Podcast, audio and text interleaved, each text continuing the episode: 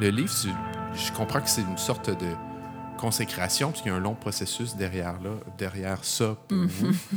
Puis là, je, je semble deviner qu'il y a d'autres projets en cours ou des suites possibles. C'est interminable. ce C'est interminable. Que- comment vous une belle situez ce- chaîne, tu veux dire? Oui, c'est ça, je voulais belle dire. On aime mieux ça. un beau, The un gift beau that pendant. keeps on giving, comme Ben on oui, c'est l'appelle. ça. Ouais.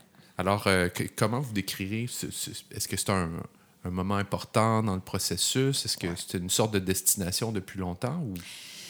Oui, absolument. En fait, euh, le projet est parti d'un mémoire de maîtrise que j'ai fait pendant sept ans. Euh, Hashtag trop long. Mais euh, donc, j'ai fait ça. Puis, pour le finir, parce que j'étais enceinte jusqu'aux yeux, puis je travaillais à temps plein, puis j'étais dans ben trop de projets, ma merveilleuse amie Caroline était comme je, je vais t'aider. Puis elle m'a littéralement pris par la main. Là. Tu sais, Elle a relu tous mes textes pendant que j'écrivais à côté d'elle, puis que je posais des questions, les yeux pleins d'eau. Là, puis là, Tu viens chez nous tous les jours. Ouais. On revise ça. Je te donne des corrections. Tu me poses des questions. On, on ajuste. j'aurais jamais fini sans elle, littéralement. Puis, euh, puis c'est ça. Fait que j'ai j'ai réussi à le finir en 2011. Euh, et puis, quelques années plus tard, j'ai appliqué pour le doctorat. Que je me disais, j'aimerais faire le livre. En fait, c'était ça l'idée. Il n'y a, jamais une maison d'édition qui, va m'approcher parce que je ne suis pas auteur. Fait que si je fais un doctorat, je vais peut-être pouvoir approfondir le Puis sujet. tu avais la chance de dire je vais peut-être faire ma thèse plus rapide que, que, que, que mon mémoire de maîtrise. C'était très naïf. Ouais, c'était super naïf. Euh, Ma première réaction quand Roxane me dit euh, je m'en vais, euh, je m'inscris au doctorat, je suis comme Ah man, on va-tu être capable de faire ça? comme, un, comme un couple qui a un enfant, Oui, puis c'est comme. ah, 100 ça va aller. c'est ton projet, mais ça va être beaucoup le mien aussi, finalement. J'aurais dû la consulter avant d'appliquer. J'avais une belle surprise. Ouais, c'est ça. Puis j'ai eu comme une, une bourse au FQRSC. Fait que, tu sais, Ouais. j'étais comme financée pour le faire. Puis finalement, ben, j'ai ça, l'école. Fait que, tu sais, Ouais, j- bon. j'ai lâché après deux ans. Puis j'étais comme, non, c'est pas pour moi. Puis, euh, mais mon rêve avait toujours été de faire un livre. Je me disais, ça serait vraiment un document extraordinaire. Non seulement visuellement, ce serait le fun, mais c'est là vraiment qu'on pourrait archiver cette mémoire-là, puis s'assurer que plein d'autres gens en prennent connaissance. Et puis, euh, j'étais en train de travailler sur un, j'ai un projet de musique, euh, puis je, je travaillais sur mon deuxième album qui m'a pris quand même dix ans à faire. Fait que, tu sais, bon, on voit quand même un genre de pattern ici. Est-ce que les, les, les années, les 7 ans, puis les 10 ans, puis les 2 ans, est-ce qu'ils se chevauchent ou c'est des années consécutives? Non, il y a des choses qui se chevauchent. Il y a des choses qui se chevauchent. ouais. Euh, ouais, mais quand même pas 30. Tu sais, 2008, j'ai lancé mon premier album, j'ai fini le mémoire de maîtrise en 2011. Fait que, tu sais, je faisais ouais. bien des choses en même temps, mais Parfait. ça fait que les choses prennent du temps, mais Ben, Euh, tant mieux. ben, tant mieux, c'est il faut, euh, faut- ça- ouais. C'est pour ça qu'on fait des grosses choses, mais c'est parce que c'est ça, je les fais pas en deux secondes non plus. Mais euh, un mois avant que je lance mon deuxième album, qui m'avait pris dix ans à faire, euh, je reçois un appel de Fidesz qui me disent Est-ce que tu voudrais le transformer en livre? Puis j'ai presque pleuré. J'étais comme Mais je peux même pas vous en parler. Là, je- oui, oui, oui, mais je peux même pas penser à ça. Tu sais, je faisais un lancement, des shows, tout ça d'affaires. Et puis, Euh, on on s'adonne à prendre un verre un soir, puis on parle de tout ce qui va, puis tout ce qui va pas. Puis euh, Roxane me dit Ouais, tu sais pas quoi, j'ai été approchée euh, par Bruno, un ami qui, euh, qui travaille chez Fidesz, puis il, il- il a proposé le mémoire pour euh, transformer en livre. Chacun des employés avait euh, amené un sujet. Et euh, elle me dit, je, je pense que je suis pas capable de le prendre. là. Mon chum va me laisser. euh, ça va être la fin du monde. Pascal, ma je t'aime, là. me reconnaîtra plus. euh. Que je suis comme... Moi, j'étais dans un moment où je me questionnais un petit peu. J'étais comme, ah, je m'ennuyais du- de travailler dans le patrimoine. Puis là, je dis à Rox, je dis, je pense que j'aimerais ça faire ça avec toi. t'as pas bien, bien hésité, là. Mais tu lui as dit ça la première soirée, comme. ah, Oh oui, on prenait Ok, un à ce verre. moment-là. Ah oui, là, sur le champ, là, c'était comme Y a moi, pas je eu le de ferai moment de avec toi. réflexion. Non, non, c'était. OK, mais on fait ça ensemble. Euh, C'est-à-dire que. sure, oui. Ben, j'étais comme oui, 100% Absolument, je veux qu'on le fasse ensemble. On va pouvoir le faire quand je vais avoir fait les 12 shows qui m'attendent cet été. On, va, on en reparle en octobre. Fait que. Il y a un moment de réflexion qui, qui était euh, naturel, là, finalement, avec les shows qui s'en venaient. Ouais, ouais, c'est ça. J'avais... ben, oui, mais ça, c'était déjà, c'était déjà dans le bois. Puis on a, on a, je pense, une semaine après avoir lancé l'album, on avait rencontré Fidesz. Puis il était comme, parfait, on vous prépare un contrat. Fait que ça a pris du temps avant qu'on se mette vraiment à la tâche, mais c'est quelque chose qu'on. Ouais, c'est ça. Ben, on avait négocié un petit, un petit moment parce que justement, il y avait, il y avait trop, trop de choses sur la table de Roxane, mais on voulait commencer ça correctement. Fait qu'on a dit, euh, on va pas le commencer tout de suite. Puis en, en fait, on s'est menti. L'excitation à embarquer. Amen. Ouais, en fait, c'est qu'à partir du moment où le projet existe, tu, tu réfléchis, puis là, tu dis, OK, comment est-ce qu'on pourrait commencer ça pour s'assurer que le projet, le sujet touche les gens encore? Nous, on, on tripe dessus, ça va, on est acquis, mais euh, est-ce que, comment les gens, ils voient ça, le kitsch? Qu'est-ce qui, euh, qu'est-ce que c'est pour eux? Qu'est-ce que ça représente? Euh, aussi, une des commandes, c'était, le mémoire de Roxane était basé pas entièrement, mais quand même en grande partie sur Montréal. Et la maison d'édition nous a demandé de faire ça à l'échelle de la province. Fait que là, il fallait comme tendre un filet pour aller chercher plus d'exemples. On, on avait des indices, mais euh, pas assez peut-être. Donc, on a euh, mis sur pied une carte interactive euh, crowdsourced, là, générée par les utilisateurs, du patrimoine kitsch au Québec pour voir comment est-ce que, justement, vérifier, est-ce que le sujet intéresse, est-ce qu'ils voient ça de la même façon que nous, Euh, est-ce qu'ils peuvent nous amener de l'information, ou en fait, partager, parce que c'était pas nécessairement juste pour nous, là, mais partager de l'information supplémentaire. Puis, et euh, on a travaillé avec un programmeur euh, vraiment fantastique là, qui nous a assemblé une carte très rapidement, qu'on a lancée janvier 2019. Ouais. Euh, et ça a vraiment très, très bien fonctionné. Ben, ça a bien fonctionné au point parce que, genre, dans la- les premières semaines, le site, il crashait continuellement parce qu'on avait trop d'utilisateurs. On était comme, hey man, OK, on sait pas trop quoi faire avec ça. Mais. euh, C'est un bon indice qu'il y a tellement de cartes interactives qui sortent tu sais, pour Ouais. plein de sujets.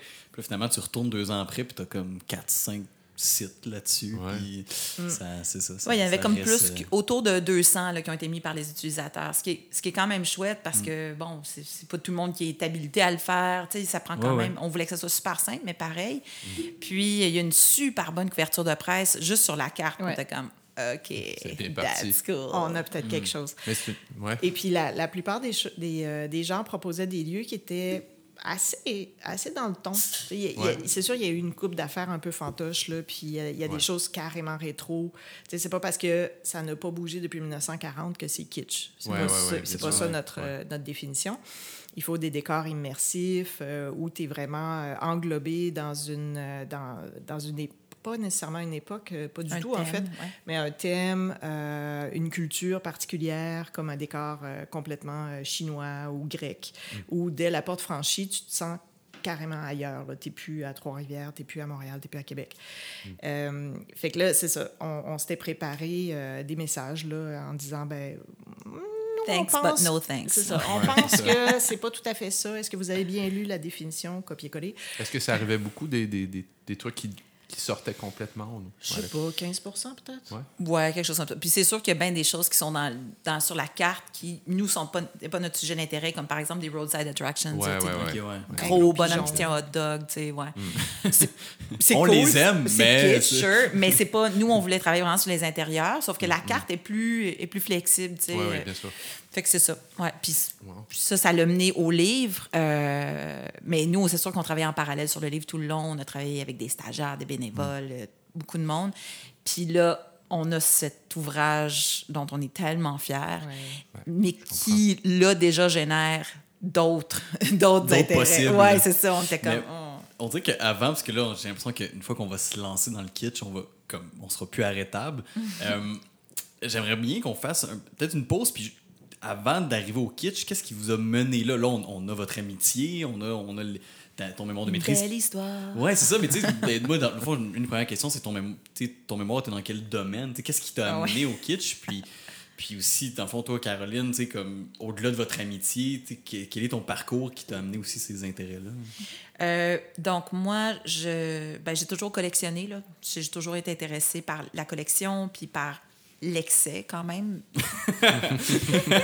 L'accumulation, mettons. Euh, c'est peut-être une meilleure Dit façon comme de ça, le dire. Ah de manière très posée. j'ai l'air vraiment rock, là, mais non, non, plus l'accumulation que d'autres choses. Euh, et puis, euh, par le vintage, donc, je- déjà, tu sais, quand j'étais adolescente, je collectionnais déjà des, des lampes des années 60-70.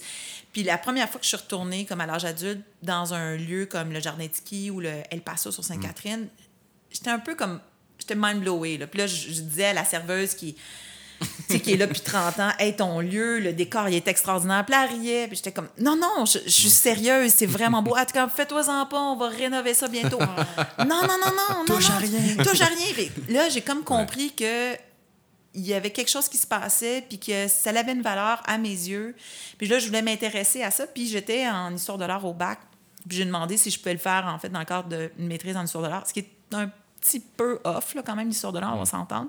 Oui, ça parle de certains concepts théoriques qui peuvent s'apparenter à l'art visuel, mais Le chapitre du kitsch dans le cur- cursus de l'histoire de l'art est, est mince. il n'y a pas beaucoup de cours là-dessus, mettons, qui se donnent. Encore. Là, on se dit peut-être qu'ils vont Ben nous oui. approcher pour qu'on en donne.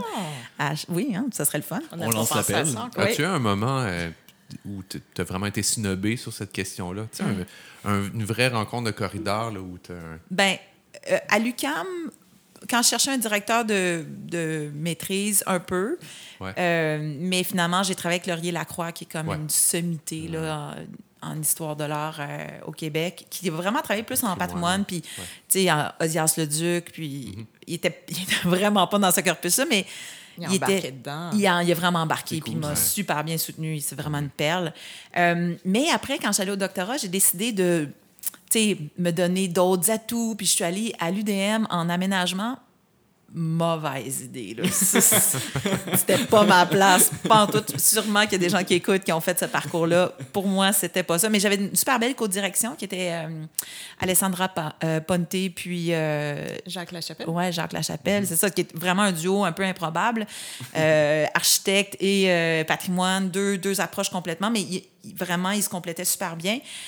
Mais là, dans mes cours, avec certains proches, profs que je nommerai pas ici, euh, on sentait vraiment une... euh, premièrement, l'approche historique est vraiment pas dans ce département-là. Là, ils sont vraiment project-driven, c'est ça qui les intéresse. Puis j'avais un prof euh, français qui était très condescendant. Ah oui, les petites boutiques kitsch. Puis j'étais comme, ah man, sérieux, je vais te frapper. Sais, C'est super Il lourd. les a pas connus. Non seulement ils les ont pas connus, mais il était un peu. Euh, Ouais. ouais, c'était c'était vraiment une approche un peu euh, négative, péjorative, Ok, là, ok. qu'il y avait. Fait, que- fait que moi, ouais, je me suis. Ça m'a un peu aussi dissuadé de, de continuer à l'UDM. là. OK. Mais ouais, c'est le- c'est pas tout le monde qui comprenait à l'époque. Puis Caro, Oui. Euh, Comment je me suis intéressée au kitsch? C'est de ma faute. ouais. Le patrimoine, c'est toi. C'est ça. En fait, j'ai fait des études en patrimoine. J'ai fait la maîtrise euh, spécialisée en environnement bâti à l'UDM. Puis, euh, j'ai jamais eu le culte du monument nécessairement. J'ai toujours euh, regardé le patrimoine un peu large. Euh, j'ai rencontré Roxane. J'étais au Conseil du patrimoine de Montréal et on cherchait à trouver des arguments pour défendre le Benz, qui était Ouais. euh, le délicatessen qui était euh, menacé de démolition. Et Centre-ville. Ouais, au centre-ville de Montréal, effectivement, Saint-Mathieu, puis Maisonneuve.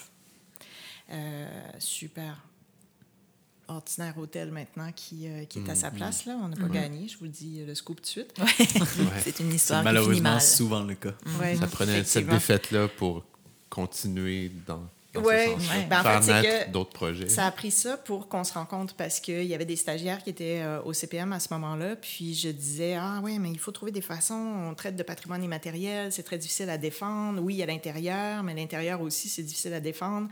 Les gens ne reconnaissent pas l'intérêt du bâtiment de, des années 30. Comment est-ce qu'on peut trouver des arguments? Fait que là, je, je parlais avec. euh, avec euh, les gens, puis quelqu'un me dit, ben, moi, je connais quelqu'un qui travaille sur euh, le kitsch, peut-être qu'il y aurait des liens à faire.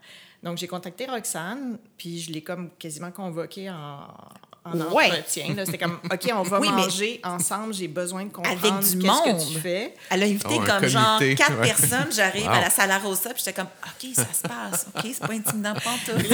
C'est vrai, hein? Oui. Mais, mais, mais là, vous êtes, vous êtes où? Là? Dans le fond, vous, là, vous connaissez pas du tout. Non, on se connaît pas Toi, du tout. Au début de ta maîtrise, au milieu. Euh, euh, on est en 2008, fait que ça fait peut-être deux ans ou, ou dix, je sais pas, que je suis là-dedans, mais quelque chose, deux, trois ans, ouais.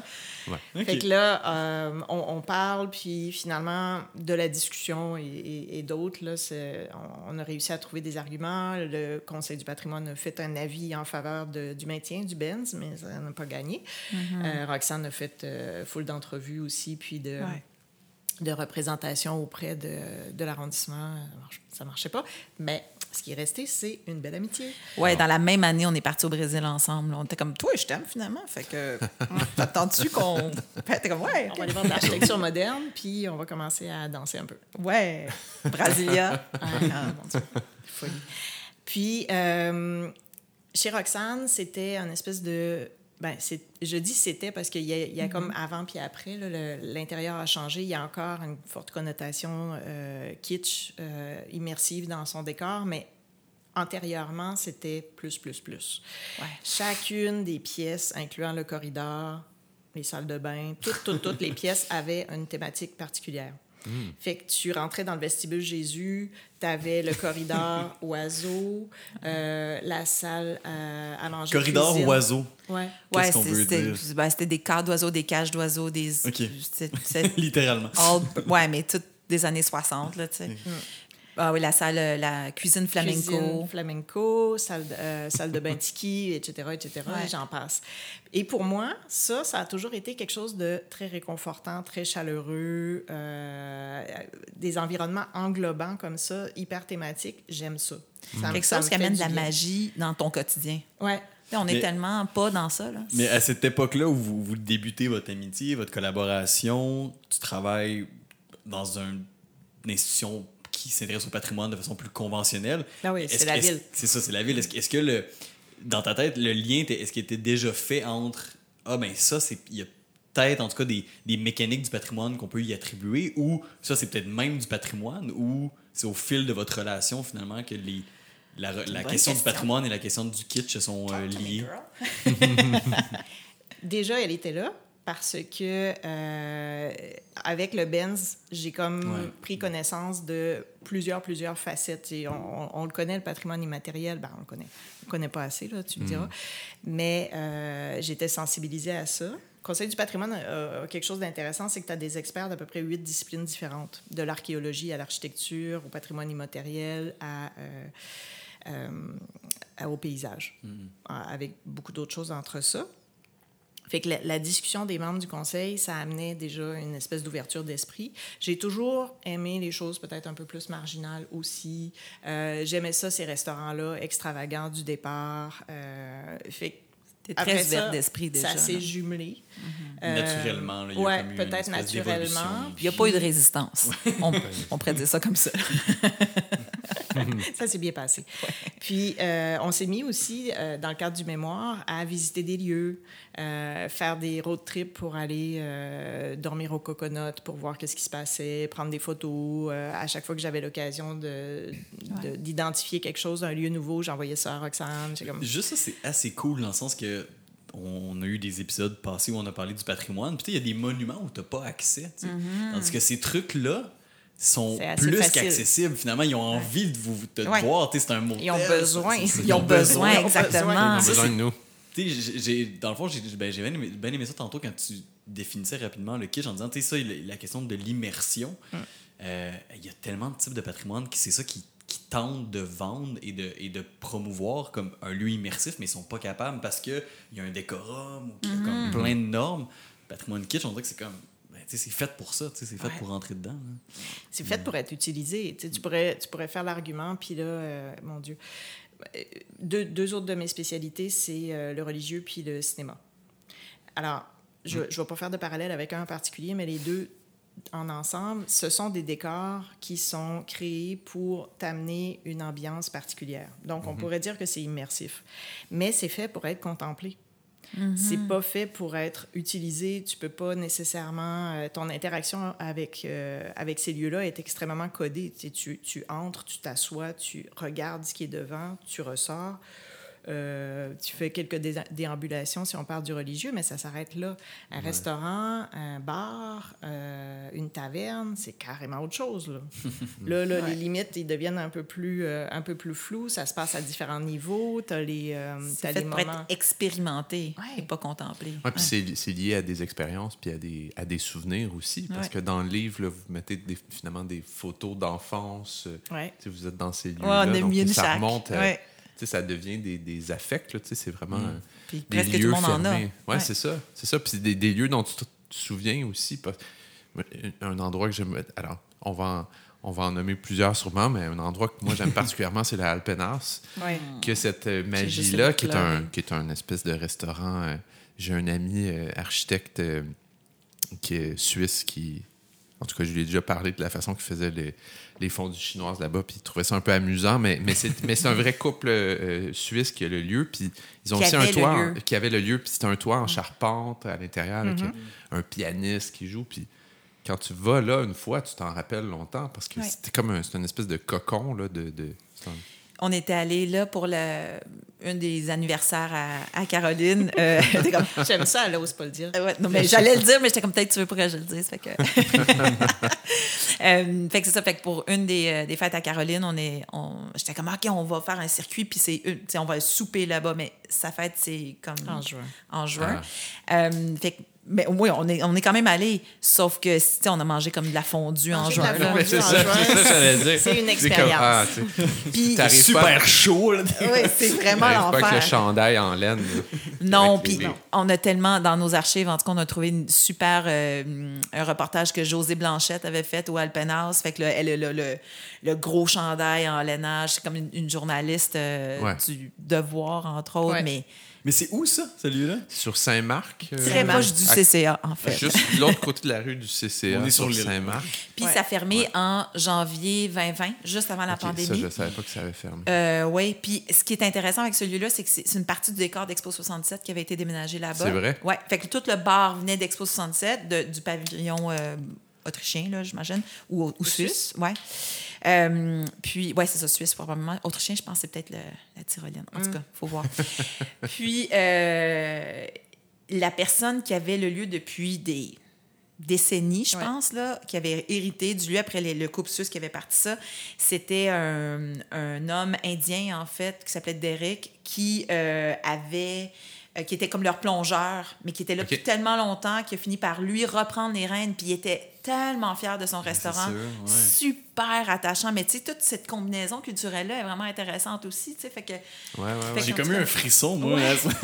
Ah, man, c'était- c'était c'était vraiment super de pouvoir, euh, de voir en fait, cette, Mm. tu sais, qu'il a voulu lui rendre hommage à ce lieu-là dans lequel il avait passé sa vie finalement, tu sais, puis, ben, Mm. Ah, tant mieux. Mais, Ouais. mais c'est comme si, euh, puis ben, comme tu viens de le dire, Guillaume, on va sûrement en nommer plein puis tomber là-dedans, mais c'est un peu ça quand bâti. là, C'est c'est souvent, on dit toujours c'est une présentation qui finit plus, mais euh, ce que je trouve intéressant, ce que tu as dit, c'est. On va changer de titre, de, de changer de nom. Ouais, c'est ça. Euh, L'idée aussi, c'est que ces lieux-là, puis c'est une question euh, dans les faits parce que vous les avez visités, mais j'ai un peu le préjugé, en tout cas l'hypothèse, que c'est tous des établissements. C'est tous des trucs qui, qui durent, tu sais, comme il y a comme une. Ouais, des Des institutions. institutions là, dans Pas un tous. endroit, Ouais. pas tous, non? Il y a comme des trucs éphémères Ben, euh, qui. c'est quand on faisait la recherche, c'est sûr que notre, notre- une grosse partie de notre recherche est basée sur de la carte postale, du carton d'allumette, du, du swizzle stick, là, le, le Mm. bâton mélangeur, Euh, ou même des fois sur des publicités. tu sais, On, on a épluché des, des numéros, des semaines et des semaines de la presse juste pour voir que ben ça, il y a un genre de bateau qui est dessiné, ça s'appelle le bateau du beefsteak. Ça a l'air cool, mais on n'a pas de preuves. Puis à la dernière minute, il y a quelqu'un qui nous sort la photo du bateau qui est représenté. Puis là, on est comme, oh my God, OK, on l'a Ok. été dans les... Fait que, euh, fait que c'est sûr qu'il y a des lieux qui n'ont pas existé longtemps, mais ils sont quand même dans le livre parce que ben, ils étaient super. Pour nous, ça contribue à, à prouver en fait qu'il y a eu cette tradition-là Ouais. culturelle de, de- de- d'excès. là. Le Bamboo Steakhouse, c'est un bon exemple. C'est à la Place Laurier à Québec. C'était à la Place Laurier à. Québec. Et euh, le, le- le restaurateur ou l'entrepreneur derrière ça, c'est un personnage fantastique qui s'appelle Roger Chacha Dulude. Très cool. Ouais, on, a, me on a- Chacha. on a Le réussi à bambou trouver steakhouse. Bamboo Steakhouse. Wow. Et euh, donc, tu es dans la Place Laurier, bâtiment qui vient d'être ouvert à peu près, inauguré. Dans les années 60. Ouais, dans les années 60. Et là, tu rentres, euh, tu passes un petit pont, tu as, des euh, t'as des grands tikis qui, te, qui t'accueillent, tu passes un petit pont et là, tu arrives dans un décor de, de joncs de mer, de, d'ananas, de palmiers, de... Je pense qu'il y a un tigre Québec, quoi. Oui, il y avait un... ouais, c'est ça. Et, et là, tu as Roger Chacha qui t'attend avec euh, des cocktails en, en ananas. C'est, c'est Il y a la photo de Chacha dans le livre pour les gens. qui- On devrait faire comme, tu sais, les livres euh, tournés à la page 69. Là, les gens peuvent aller voir le visuel pendant qu'on en Je peux faire parle. les cloches, vous dirai le numéro de page. Parfait, OK. et lui, il dit euh, qu'il a amené, ou, ouais, il a amené le 5 à 7 à Québec. Ouais. Parce que là, il est entre la loin. ville, la banlieue, l'université. Tout le monde se rencontrait là pour, euh, pour prendre un verre après le travail ou les cours. Puis c'était la grosse fête. Puis il faut voir le gars, il est... euh, ou en fait, il faut pas le voir nécessairement, mais il faut connaître, euh, c'est un homme orchestre. là. C'est quelqu'un qui, est- clairement, il est de party. Là. Ouais, il a fait genre du ballet, des, tu sais, de la musique, il a fait de tout. Là, puis, euh, puis en fait, ça, ce lieu-là, nous, on était comme, ah, la manière que les gens en parlent, ça, ça a dû être là comme 20 ans, Ouais. facile. Et non. Puis c'était comme quoi, 7 ans, là, euh, vraiment Ah pas longtemps. Mais ça a marqué vraiment le tiki à Québec. Là. C'est Ben, ça. c'est peut-être là où il y a comme un où ils deviennent des institutions pas nécessairement par la longe comme la- l'aspect qu'ils sont là longtemps mais par le fait plutôt qu'ils sont ben, tellement marquants dans ce paysage là où par le décor par le message par les propriétaires qui sont peut-être souvent extravagants parce qu'ils ils ont envie de faire ça Oh aussi là. donc il y a comme un t'as pas besoin d'être là longtemps pour marquer finalement c'est juste que t'es bien différent de ce C'est un sujet là. aussi qui rend personne insensible. Ouais. Tu sais, Tu peux pas être insensible au, au, euh, au kitsch, euh, à ces décors-là, à ces lieux-là. Tu peux être défavorable, favorable, les aimer avec passion, les détester, trouver qu'ils sont drôles, juste ordinaire, euh, pour ordinaire jamais, mais euh, juste Ouais, curieux. je pense, ouais. Mais t'es pas insensible. Et donc, je pense qu'il marque euh, l'imaginaire de cette façon-là. Et ce qu'on se rend compte, c'est que quand on en parle, tout le monde a une anecdote autour de ça. Ah Mm. ouais, on se rencontrait là, on faisait des soupers de famille. Et on est preneuse. Ouais. Ouais. on est comme give it to Et nous, us. on n'arrête pas de laisser notre adresse email partout parce qu'on veut justement que les gens nous envoient de plus en plus. euh, patrimoinekitsch@gmail.com. simple comme ça ouais. Mais on revient à l'idée du patrimoine immatériel que tu parlais tout à l'heure, c'est-à-dire les, histoires, les, les ça. gens qui ont traversé ça. Il y aurait un livre sûrement à faire sur les propriétaires de ces. De ces Ben, de- on a assez beaucoup des inclure là-dedans parce que, euh, tu sais, Richard, euh, Richard, Roger Chacha Duluth, c'en est un, mais euh, on pense à Bill Wong, par exemple, qui était comme. Bill Wong, c'était le restaurant chinois le plus gros de Montréal. Là, ça n'avait pas d'allure. C'était à côté de Laurent Julep. En fait, c'est, le bâtiment est encore là, mais il est rendu Ouais, ouais. tout Exact.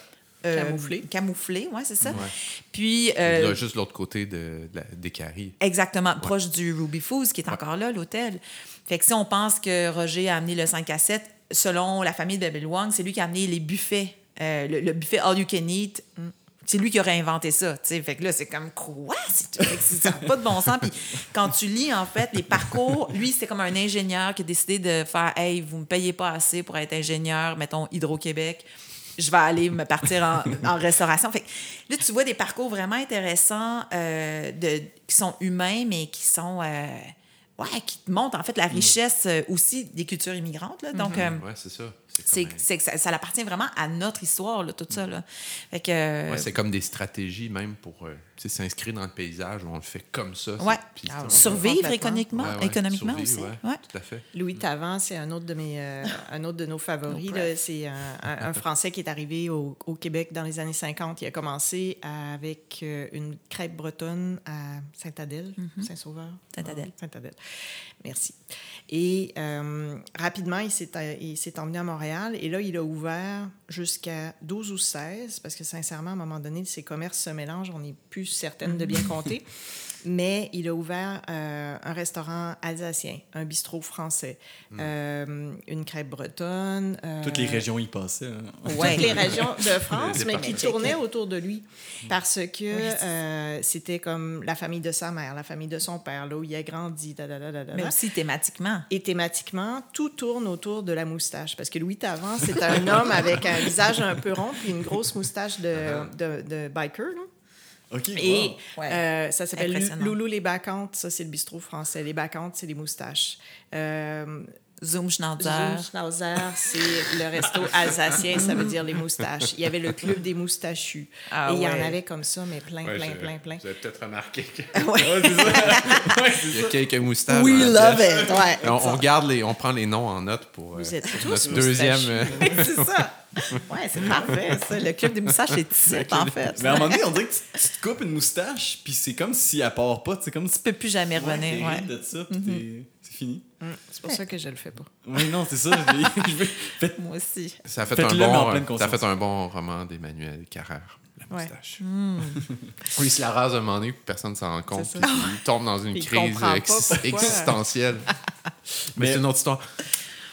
Mais bon, bon là, je je vous avais demandé de vous présenter puis votre background. Euh, là, on est tombé dans des exemples, dans des personnages fascinants, mais euh, je serais curieux juste parce que, ben, dans le fond, Caroline, tantôt, tu l'as tu l'as présenté rapidement, mais c'est ça, c'était- là, on comprend mieux la transition entre le patrimoine, l'histoire de l'art, le kitsch, mais justement, le si on revient tout le temps en arrière, j'ai tout le temps lui qui revient en arrière, là, Ouais, je correct. pour ça. Mais j'allais poser la question. rétro. Ouais, Très rétro, en fait. mais J'avais posé la question, tu sais, le moment où vous avez dit, OK, le kitsch, ça va être, euh, ben, au-delà de l'opportunité du livre, tu sais, ce- cette chose-là dans notre vie là, qui, Ouais. qui, qui nous obsède, ben, puis que là, non, c'est plus une passion qu'on accumule chez nous, mais c'est aussi quelque chose qu'il faut qu'on explique aux gens par où vous l'avez pris, puis c'est quoi la définition officielle que vous deux, vous avez de Ben, ce qui est le kitsch? C'est quoi le kitsch? C'est ça la, Ouais, ben, c'est question. bo- c'est- c'est c'est la question. C'est- C'est une question importante. Euh, ben, ça vient vraiment du mémoire. Moi, je- moi, j'étais persuadée que ces lieux-là avaient une valeur. Euh, puis le plus que je m'intéresse à ces lieux-là, le plus que je voyais ce qu'ils communiquaient, en fait, socialement, historiquement. Et puis, euh, je voulais pas les voir disparaître. Je, je voyais aussi la liste que j'avais compilée, puis je voyais tout ce qui était déjà démoli, transformé, euh, qui, qui avait été comme... euh, ouais, c'est ça. Revampé. Re- revampé, mais euh, ouais, ouais. souvent avec tellement de mauvais goût, là, tu sais, avec des... Un autre kitsch, mais qui, qui Ouais, vous mais intéresse pas. c'est c'est ça, tu sais, avec des... En fait, Pas encore. ben oui, mais, mais même le contraire, je dirais, avec du, euh, du lavable, du remplaçable, du générique. Fait que, Avant, il y avait comme un effort de dire je vais aller chercher ça, je vais le commander de telle place, ça va être unique, ça va être spécial, je vais le faire faire. Euh, tu sais, Bill Wang, il, avait hérité d'un restaurant euh, rustique là, qui s'appelait le Candlelight, puis il a comme peinturé en rouge les trucs un peu western pour le rendre chinois, puis il a fait faire une coupe de médaillons par un gars italien, puis là, il était comme ping, c'est chinois. Que, tu sais, ça, c'est super intéressant, mais il a customisé, là, il a rendu euh, le lieu singulier par sa vision. Puis aujourd'hui, on n'est plus là-dedans. C'est comme ça s'achète-tu chez Rona, ça s'achète-tu chez Ouais. Ikea? Je peux-tu l'acheter en. Je, tu sais, je vais-tu pouvoir le laver facilement? C'est-tu en stainless?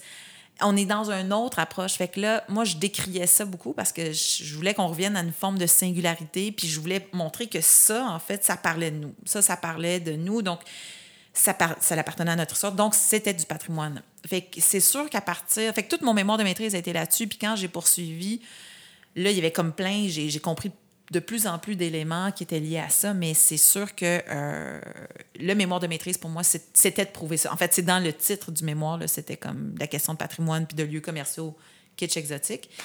Puis la définition de kitsch, parce que là, il y a plein de théoriciens qui ont travaillé là-dessus quand même. Puis pour certains théoriciens, c'est le mauvais goût. Puis c'est fine by them, c'est bien correct. Mais c'est pas intéressant de parler du goût. Parce que le goût pour vous, ça veut pas dire la même chose pour moi que pour ça. Caro. C'est complètement subjectif.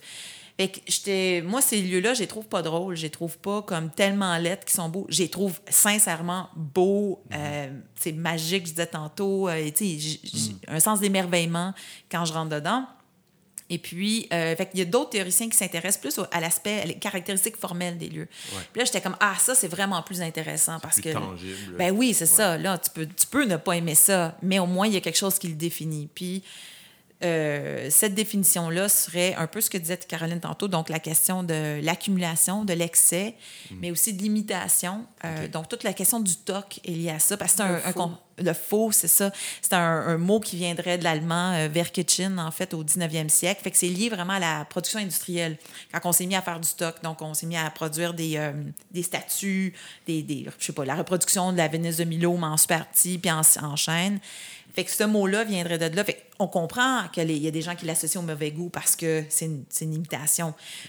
Mais ça ne veut pas dire que, en que, que, que c'est l'est, parce qu'effectivement, c'est subjectif. Fait que toute cette question du, du décalage des formats aussi, fait qu'une très petite tour Eiffel, tu sais, je disais souvent, un cheval, c'est pas kitsch, mais si tu prends un, un- un cheval rose miniature qui est en fait quelque chose dans lequel tu peux verser du lait, ben là, tu as des accumulations de couches. Puis là, ça devient un objet kitsch.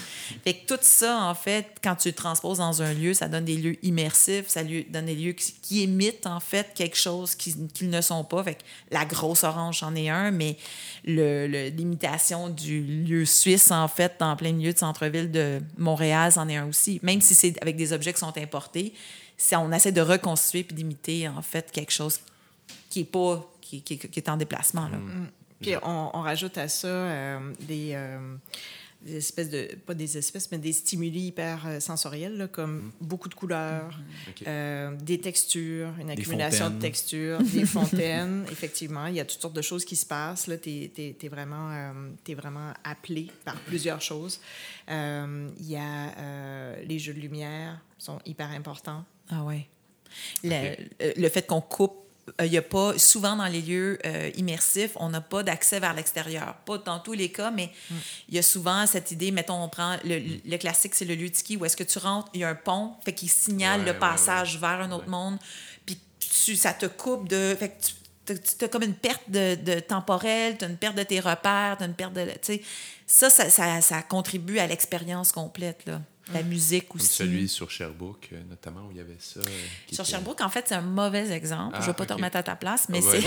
oui, j'étais- Mais il y avait son pont, il y avait Il son y avait son étang. pont, complètement. Mais il- c'est un ancien concessionnaire de voitures, fait que c'était Ah, ouais, complètement vitré. Mais tu as raison. c'est- Il y avait le pont, il y avait l'étang, puis il y avait La la, musique. déambulation était là quand Ouais, même. ouais, ça. Je OK, tu avais raison euh, finalement. Bah, non, bah, je, je- vraiment. euh, je suis allé une fois, puis par hasard, c'était la dernière journée qui était ouverte, puis on ne savait pas, puis le resto était plein. Mais c'est quoi son Ouais. nom? C'était où? C'est euh, le jardin Tiki Le jardin sur Tiki. euh, Ah. Sherbrooke-Est devant le- les pyramides olympiques. Exact. Dans Puis, dans le jardin. Tiki, il y avait euh, le, le propriétaire, la famille, en fait, qui était propriétaire. C'est des anciens, euh, des anciens employés du Kontiki, qui était le lieu mythique. Je veux dire, c'est le premier de la chaîne Kontiki en Amérique du Nord. C'est le lieu où est-ce que toute les- la classe politique, euh, tout le star system, tout le monde se ramassait là. C'est les cours Mont-Royal, en fait. Il y avait le Kontiki dedans. Dans l'hôtel Sheraton. C'est ça, exactement. Ouais, ouais, parce que c'était pas les cours Montréal, t'as raison, à l'époque.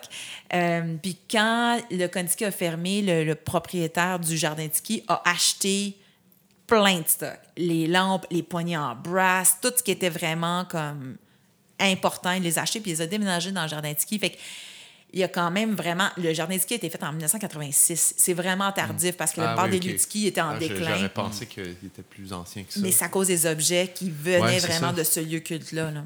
Je réalise à- à- en t'écoutant que le- la définition du kitsch n'est pas très loin de l'idée de, de l'icône, aussi de l'icône architecturale, qui était ouais, mon sujet euh, euh, de thèse notamment. Parce que l'icône, en fait, c'est- l'icône, c'est un signe qui ressemble à un autre signe. Puis ça vient de l'icône religieuse, originalement. C'est-à-dire que euh, à une certaine époque, bon, les gens ne savaient pas lire nécessairement. Ils n'avaient pas de Bible à la maison, mais ils avaient des icônes de religieux, donc des, des petites statuettes, statuaires. Puis c'est une reproduction finalement euh, fidèle ou plus ou moins fidèle, mais qui est aussi reproductible à l'infini. Euh, donc, tu sais, c'est- à la fois un- quelque chose qui est très unique, mais quelque chose qu'on peut reproduire, mais en tout cas quelque chose qu'on reconnaît, Ouais. puis qui est, qui est associé à un lieu aussi souvent. Euh, Mais peut-être que la chose qu'il n'y a pas dans l'icône, hein, il y a une certaine noblesse dans l'icône qui reste. Dans le kitsch, il y a toujours une sorte de décalage ou d'ironie peut-être. Puis là, tu disais, Ouais. tu disais, il faut faire attention parce que toi, c'est des, des lieux qui t'intéressent. Est-ce que, est-ce qu'il y y y a comme un, un peu de dynamite sous ce concept-là tout le temps parce que on, vous voulez regarder des objets qui ont, qui ont quelque chose d'un peu comique, mais sans le regarder avec le deuxième degré non plus? Ils sont pas comiques pour nous, du tout, en fait. T'sais, des fois, euh, ben, je dis du tout. C'est-à-dire qu'on va trouver ça amusant que, mettons, euh. Loulou les bacontes au club de Moussachon, on trouve ça, ah ouais, c'est, mais on trouve ça cool plus que, tu sais, on est comme, c'est donc bien crazy, tu sais, quand on pense, on prend souvent l'exemple de. Euh, le cloître des nonnes, que les, euh, les serveuses étaient habillées en, en tunique transparente noire. fait que là, tu voyais tous leurs sous-vêtements avec des, Ouais, des ouais, chapeaux de nonnes. C'est hot, là, mais tu sais, c'est- drôle, mais c'est. Mais en même temps, il y avait beaucoup de lieux qui étaient super chics aussi. Tu sais, quand je parle du Kondiki, c'était vraiment pas dérisoire du tout. Ou, euh, fait, fait que, tu sais, il y a. Il y, a, il y a quand même cet, cet aspect-là où est-ce qu'on les regarde, nous, avec, on essaie de les décortiquer puis de les comprendre, puis de voir ce qu'ils veulent dire, puis d'asseoir cette mémoire-là, mais c'est pas, c'est pas il n'y a, pas de deuxième degré, en fait. ça. Mais Mais tu as raison qu'il y a une ça que- dynamite, ouais, c'est parce que Ouais. il y a bien des gens qui veulent juste dire que c'est drôle, ou, puis Mm. c'est normal, parce que c'est- tu sais, ils n'ont pas comme toute la recherche que nous on a faite. Fait que nous on est là pour dire oui, ça fait rire, mais c'est aussi ça fait partie de notre histoire. Mais est-ce qu'il y a un décalage, disons, entre vous qui collectionnez ces objets-là, puis le sérieux des gens qui, qui, qui l'ont fait? C'est-à-dire que, tu sais, eh, eh, il y avait il y a une certaine distance qui est prise aussi par Ouais. rapport à tout ça, par la force des choses, de toute façon, qui est liée à des souvenirs. Mais si je comprends bien, ces lieux-là étaient, étaient pas faits pour être euh, amusants du tout. C'était ça le, le- c'était ça le real deal. En fait, nous, on, on voulait vraiment présenter les lieux avec le plus de, de recherche, d'informations, puis de contexte possible. Parce que, c'est ça. on- de respect. Là. Et de respect, c'est, c'est, euh, on dit souvent c'est que de l'amour, de la façon dont on le présente, parce que c'est, euh, à travers ça, il y a quand même beaucoup d'histoires de l'immigration au Québec. On est dans les années 50 à 80, c'est les nouveaux arrivants, c'est la découverte, euh, un terme très utilisé, l'ouverture du Québec sur le monde, mais il y a beaucoup, beaucoup de ça. Ouais. Et les, euh, les immigrants des différentes cultures arrivaient ici pour plusieurs de, de faire un restaurant, d'ouvrir un petit commerce. C'était une façon d'accéder au marché, de, de pouvoir travailler. Et ils avaient l'intention et la, la générosité, d'une certaine manière, de vouloir présenter leur culture à travers un restaurant, une cuisine, des décors, euh, Les costumes. des costumes, une musique. Fait que c'était une expérience totale. Alors, quand on regarde ça, moi, je vois pas ce qui est drôle là, déjà. Puis je veux pas, je veux pas son- sonner bête, là. Mais, euh, et mais c'est sûr que par-dessus ça, il y a ce que j'appelle souvent une espèce de douce folie qui fait que, ben, le ton monte ou le son monte, puis il y a comme un petit peu plus qui se passe. Ouais. Euh, si je pense au, au restaurant Le Grec à Trois-Rivières, c'est- c'est c'est une famille, c'est exactement ce que je viens de décrire, là, euh, des immigrants grecs qui s'installent, ils ouvrent un restaurant, ils veulent présenter leur culture. À prime abord, ça commence par euh, un, petit, euh, un petit kiosque, le restaurant s'agrandit et se gréquifie. Jusqu'à tout récemment, là, où euh, on est passé d'un- quelque chose qui ressemble à un temple grec à une île euh, genre Santorini. C'est assez impressionnant. L'architecture du bâtiment, là, c'est Oui, rendu... l'architecture du Ah oui, bâtiment à l'extérieur, sur rue, capoté, hein. a, euh, a comme changé carrément pour continuer à se gréquifier. Mm. Euh, mais à l'intérieur, il y avait aussi un, un moulin euh, dans lequel il y avait la caisse et le bar, euh, donc une référence aux îles grecques. Il y avait Mm. euh, les crépis blancs avec le bleu azur, il y avait tout ça. Les, les costumes, en fait, les serveuses et les serveurs sont encore en costume pseudo-traditionnel. Ouais. C'est vraiment... euh, mais, mais par contre, c'est sûr qu'on s'est beaucoup posé la question. Moi, je suis partie sur l'angle du kitsch, puis le faire premier mort de maîtrise, c'est une affaire. Tu, sais, tu te dis, ah, ça reste académique, il y a une couple de personnes qui vont lire ou pas. Quand tu veux faire un livre, puis tu veux être sûr que ça soit perçu avec l'amour et le respect qu'on veut leur donner, de l'associer au kitsch, sachant qu'il y a cette perception-là qui est, qui est liée au mauvais goût ou à, à quelque chose qui est quétaine ou qui fait rire, nous, on, on est comme sur deux combats. On essaie de, de dire non, le kitsch, c'est pas juste, c'est pas le mauvais goût, en fait, c'est d'autres choses. Puis tu peux trouver que c'est du mauvais goût, mais c'est pas nécessairement ça. Puis en plus, il y a toute cette histoire-là. Fait qu'on avait quand même peur, ou j'avais quand même peur, je, je pas, moi je vis dans la crainte toujours, mais de, de autant que j'y crois à ça, je me disais, je veux pas que ça soit mal perçu, surtout par les personnes qui ont fait ça, puis qui ont mis tout l'amour dans ces lieux-là, puis qui ont fait, tu sais, qui, qui ont vraiment, euh, qui ont contribué finalement à, à notre histoire, tu sais, collective. Fait que ça, c'est ça, c'était un enjeu quand même. Mais il y avait. euh, je- puis je Non, juste prendre une petite seconde parce qu'on a eu un invité il y a quelques épisodes de Dominique Lapointe qui suggérait de, de faire une distinction entre l'authenticité puis la sincérité. En tant que tu sais, l'authenticité, bon, c'est une chose, puis après, est-ce que c'est vraiment. tu sais, Est-ce que c'est une représentation euh, euh, faussement folklorique de ce que c'est la Grèce? Sûrement, mais au fond, c'est pas grave. Si ça, si ça a été fait avec sincérité par ces gens-là, euh, il y a quelque chose qui a peut-être de la valeur, finalement, même si, bon, Ouais. euh, Complètement. Ouais. Sais quoi, Guillaume? Je m'en allais parler de Dominique. mais pas nécessairement de ça, mais, mais ça, je le dis trop souvent, mais là, vu que c'est vrai, vu que c'est sincère, je vais le dire, mais Bon. c'est fascinant parce que. mais euh, ben, il y a plein de choses qui me viennent en tête, mais euh, je vais, je vais juste partir sur la- le dernier truc qui est un peu en lien avec ce que Dominique aussi, aussi disait, qui était qui est dans un autre contexte puis qui, qui, qui est complètement différent.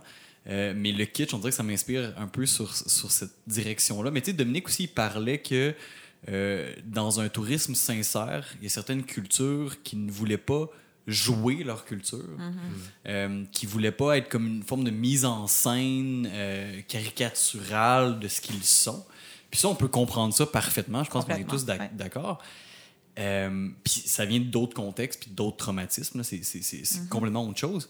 Par contre, dans le kitsch, puis pour revenir à Caroline, ce que tu disais dans le- un Québec qui s'ouvre sur le monde, ce que je trouve assez fascinant, c'est qu'aujourd'hui, quand on parle de culture, d'appropriation culturelle, entre autres, qui est un sujet qui, qui non seulement sort à toutes les, les parties d'Halloween maintenant, mais à plein de moments dans l'année pour plein de bonnes raisons. Absolument. ouais. Mais, mais, mais le kitsch, est-ce que le kitsch représente pas un moment où ben, qu'il y avait des faux pas, assurément, puis qu'il y avait des questions d'appropriation qui pouvaient être blessantes dans des micro-agressions? C'est Ça, on est tous certainement d'accord sur ces questions-là, mais qu'il y avait quand même une- peut-être une forme de beauté dans une, euh, de la part notamment des gens qui étaient de d'autres cultures, d'autres ethnies, une forme de mise en scène complètement assumée, puis euh, même, euh, je dirais, mercantile, dans le sens que, OK, je mets ma, ma propre culture en scène fois mille, puis ça va être ma business, puis il y a une richesse là-dedans, puis je la partage, puis je l'échange quand même euh, avec des gens qui sont ouverts à la recevoir. Quand tu disais, par exemple, l'exemple que c'était un lieu qui c'est des lieux qui pouvaient être en UP entre guillemets là, euh,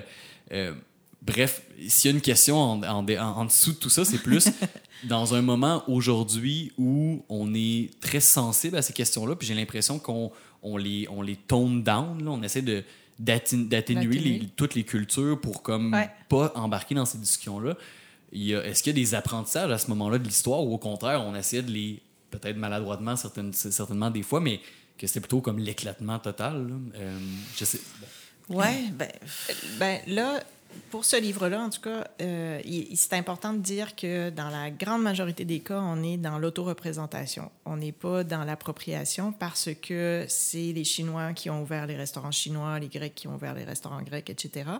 Il y a quelques exceptions, puis il y a surtout des cas euh, très particuliers comme euh, Bob's Steakhouse, qui a euh, érigé à côté d'une maison euh, 18e un gigantesque tipi en béton dans lequel tu as des représentations de euh, l'autochtonie, peut-être. ou euh, ah oui, t'as des palissades en bois, t'as des canaux euh, avec des télévisions, tu écran cathodique. Le gros kit, là. Ah, Ouais, beaucoup de branchages et, Ouais. et compagnie, puis euh, des, euh, des sièges avec des fourrures et tout ça.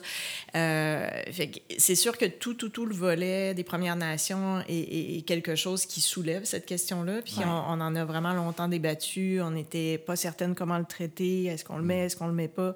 Et, et finalement, on s'est dit, on, on va le mettre parce que ça faisait partie de plusieurs, plusieurs lieux. Là. Il, y a, il, y a, il y a des places qui s'appelaient le Indian Room, euh, où c'était très graphiquement et de façon super évidente là, euh, une, une représentation, mais qui se voulait pas nécessairement... En tout cas, c'est ce qui est véhiculé à l'époque. se voulait très classe. C'était comme un lieu chic, là, Ouais, ouais, à fond la case, avec un artiste qui a fait des représentations. Puis une espèce de volonté de représenter euh, justement ou de façon assez révérencieuse euh, les Premières Nations, mais à une clientèle qui probablement euh, voulait juste voir des, euh, des représentations picturales euh, similaires à ce qu'ils s'imaginaient. Fait que la, la- la recherche d'authenticité est, est ce qu'elle était peut-être dans les années 50. Là. Oui, c'est ça, 50-60. Puis, puis après ça, il y a le, tout le cas des, euh, des lieux tiki, justement, pas polynésiens, qui sont une construction Ouais. de toute pièce de la, la, l'exotisme ultime. Là. C'est donc, euh, c'est- c'est, vraiment ça. Puis c'est, ça vient tout de la fascination. Ben, en fait, c'est avant la guerre, mais ça, ça a explosé avec la fascination des, euh, des soldats qui étaient dans les îles du Pacifique. Il y a eu des films, tu sais, South Pacific, Hollywood. Puis on s'est mis vraiment à vouloir créer des lieux comme ça, mais c'est une construction blanche, là, ça, 100% Euh, sauf qu'en faisant des recherches, on a découvert que la moitié des lieux du Québec, et ça, c'est, c'est, je veux dire, c'est extraordinaire parce que il y a toutes sortes de guides, en fait, hein, qui, qui existent. Même le Tiki Road Trip, c'est comme euh, tous les lieux Tiki à travers le monde. Là. Quand tu arrives au Québec, il y a peut-être genre six lieux, puis c'est vraiment cool. Mais nous, dans nos recherches, on en a trouvé 38. C'est comme une liste. Il y en avait partout, jusqu'à cette île. Partout, Il y avait là, des ouais. bars tiki partout. Ouais, c'était fou raide. Et puis, euh, on a découvert que la moitié à peu près de ces lieux-là étaient faits par des Chinois. Ce que moi, j'avais comme pas computé dans mon euh, Mémoire. Dans, dans mon mémoire, c'est ça. Alors là, la question, oui, OK, d'appropriation se pose quand c'est des personnes blanches, mais quand c'est une culture chinoise, où est-ce que la bouffe qu'on servait déjà dans les lieux tickets était déjà très inspirée de la bouffe chinoise, chinoise américaine. Là, euh, les Chinois étaient comme, seriously, c'est comme déjà ce qu'on, que nos, nos chefs y font. fait qu'on va rajouter quelques ananas, on va changer de décor, puis on va continuer à survivre économiquement. On va rider cette mode-là. Donc, toute la question de, de survie, de, de- d'intégration, là, c'est pas un mot que j'aime, là, mais tu sais, de, de, de, de compromis aussi est là aussi. Fait que euh, ça devient intéressant de nuancer ces questions-là parce que, effectivement, tout avec les études sur le postcolonialisme, beaucoup dans les années 70, on a démantelé tous ces lieux-là, puis on s'est dit, ah non, ça, c'est, c'est juste la merde. Puis, on a, on a comme jeté, Caro, l'expression? Le bébé avec l'eau du bain. Merci. Je suis vraiment pas bonne les expressions. Et puis, euh, Ouais, je l'ai déjà massacré, moi aussi, celle-là. ça sonne mal parce qu'il y a du bain, il y a, Il y a un- du il y a un bébé. bébé. Oui, oui, il y a beaucoup d'éléments. Si tu peuvent mélanges, là, euh, ça devient, dommageables. ça devient bizarre. Mon autre Vite. préféré, c'est avec le dos de la main morte. Là, Ouais, je ouais, dis ben trop souvent. là, C'est épouvantable. Mais euh, donc, c'est. Puis je comprends pourquoi on a fait ça. Puis on avait comme besoin de faire le ménage. Puis c'est difficile d'avoir de la nuance. Mais avec du recul, on peut voir, OK, oui, mais là, en discréditant tous ces lieux-là, on a aussi discrédité plein de communautés, c'est ça, qui se sont auto-représentées pour des raisons euh, complètement légitimes. Ouais, ben, je pense que je, je suis très impressionné par le caractère systématique de, de votre recherche puis votre travail. Puis le fait de pouvoir dire il y avait ces lieux-là, ils étaient tant. Et vous connaissez les propriétaires, c'est c'est plus qu'anecdotique. Puis c'est ça qui vous permet, de- j'ai l'impression, de vous parer de contre les simplifications en disant oui, eh, cette complexité-là, elle Ouais, existe, on est en train de, de, de l'escaver d'une certaine façon. Il y a une autre histoire qui émerge. Ben oui. Puis tant mieux, tant mieux qu'il y ait ça, parce que c'est pas. euh, tu sais, je veux dire, la, la richesse qu'amenait, par exemple, le contact avec, euh, avec Expo 67, par exemple. Ouais. Bon, tu sais, c'est un peu grossier, c'est un peu nono. Il y a, il y a beaucoup de pavillons. Mais que, ça a tout changé. finalement- Mais ça changeait plein de choses. Tu sais, les gens étaient. Ils- en même temps, les gens qui visitent ces lieux-là non plus n'étaient pas complètement bêtes non plus en disant Ben comme c'est clair, tu sais, c'est clairement ça le- le- la Polynésie. Tu sais, je veux dire, c'est- il y, a- y une sorte Ouais, de jeu bien qui jouait une mise là-dedans. en scène, Ben, c'est ça, concentré Il y a quelque chose de- qu'on accepte puis on s'amuse avec ça. Il- mettons, le, le, euh, je pense que c'est Michel Moreau, quelque chose comme ça, de la, la tyrolienne Ouais. à Québec, qui a visité le pavillon, je pense, je me rappelle plus, c'est le Ouais, Suisse autrichien. Autriche, ouais, plusieurs, plusieurs, plusieurs fois pour s'inspirer. Puis euh, il, était, euh, il était fasciné par ça. Puis il a dit Moi, je vais ouvrir un restaurant à Québec qui va être suisse. Puis euh, lorsque l'expo s'est terminée, il a acheté le maximum d'objets pour d'accord. nourrir son restaurant, vraiment, puis euh, faire le décor. Tout est encore là aujourd'hui. Mais euh, il avait cette fascination, puis il s'est dit Moi, je veux comprendre, je veux, je veux vraiment refaire ça à, à Québec. Ouais. Tout le monde disait qu'il était capoté, là, mais... euh, Oui, mais comme- il, puis il dit en plus ça? dans, son, dans une entrevue, tout le monde disait que j'étais capoté. Mais j'étais comme, euh, verbatim. Mais, mais là, ça fait deux fois ce soir que vous dites que les gens rachetaient Ouais. des trucs Ouais. de l'expo. Était où ce brocante-là? là? Comment ils ont organisé Euh, ça? C'était quoi, sérieux? c'était quoi le. le- Bonne question. Mais j'aurais aimé ça être Fait que là. ça a là, comme clair. été l'espèce de, de, de, de source du kitsch. euh, du. Non, mais ça, ça a généré énormément de choses parce qu'il y a beaucoup de chefs qui étaient venus pour, euh, euh, pour Expo qui, sont, qui ont décidé de rester à Montréal. Ils ont ouvert des restaurants. Le William Tell, c'était ça. Il, y en a, euh, il y en a quantité. là. On a Ouais. on les a pas énumérés à proprement dit, mais les, les, constamment, nos recherches nous référaient à une époque ou à une autre à Expo 67 comme un, un- un petit déclencheur. Mais on doit, je veux dire, quand on parle de Montréal, ville gastronomique, puis on le doit à Expo 67, Absolument. c'est pas compliqué. Là. C'est- c'est- on est l'héritage direct de ça. Puis pour avoir vu au moins une autre expo dans ma vie, où est-ce qu'il y avait des gens qui étaient, mettons, qui tenaient des kiosques depuis 20 ans, 30 ans, ils me parlaient encore d'Expo 67. Ils étaient comme ça, c'était la meilleure année de notre vie. Tu sais, comme c'est l'expo la plus influente. Puis ça, on, on a comme on l'oublie parce qu'on est à Montréal, puis on est comme ah oui, Expo 67 c'est partout. Non non, à travers le monde, Expo 67 ça a été comme un moment pivot, mais au niveau gastronomique, ça n'a même pas Ouais. rapport. Ben, Ouais. D'autant plus que tu sais, la tradition culinaire québécoise, euh, c'est une tradition qui, est- qui est familiale historiquement. Ouais. Les gens mangeaient chez eux. Très rarement, ils sortaient pour aller à l'extérieur. Puis il y a une espèce de basculement là, dans les années 60 où ils, ils commencent à avoir d'autres alternatives où les gens vont à l'extérieur. Il n'y avait ça pas vraiment de café non plus. Enfin, Et, et ça devenait peu, une euh, sortie et ça, et ça, ça faisait, ces décors-là, toute l'ambiance de, des, des restaurants, des bars, des lieux kitsch, euh, contribuait à cette espèce de, de volonté de dépaysement. C'était un voyage que tu faisais pour une soirée avec, euh, avec ton amoureux, ton amoureuse, ta famille. Euh, et, et, et là, tu, tu avais la totale en allant là. là.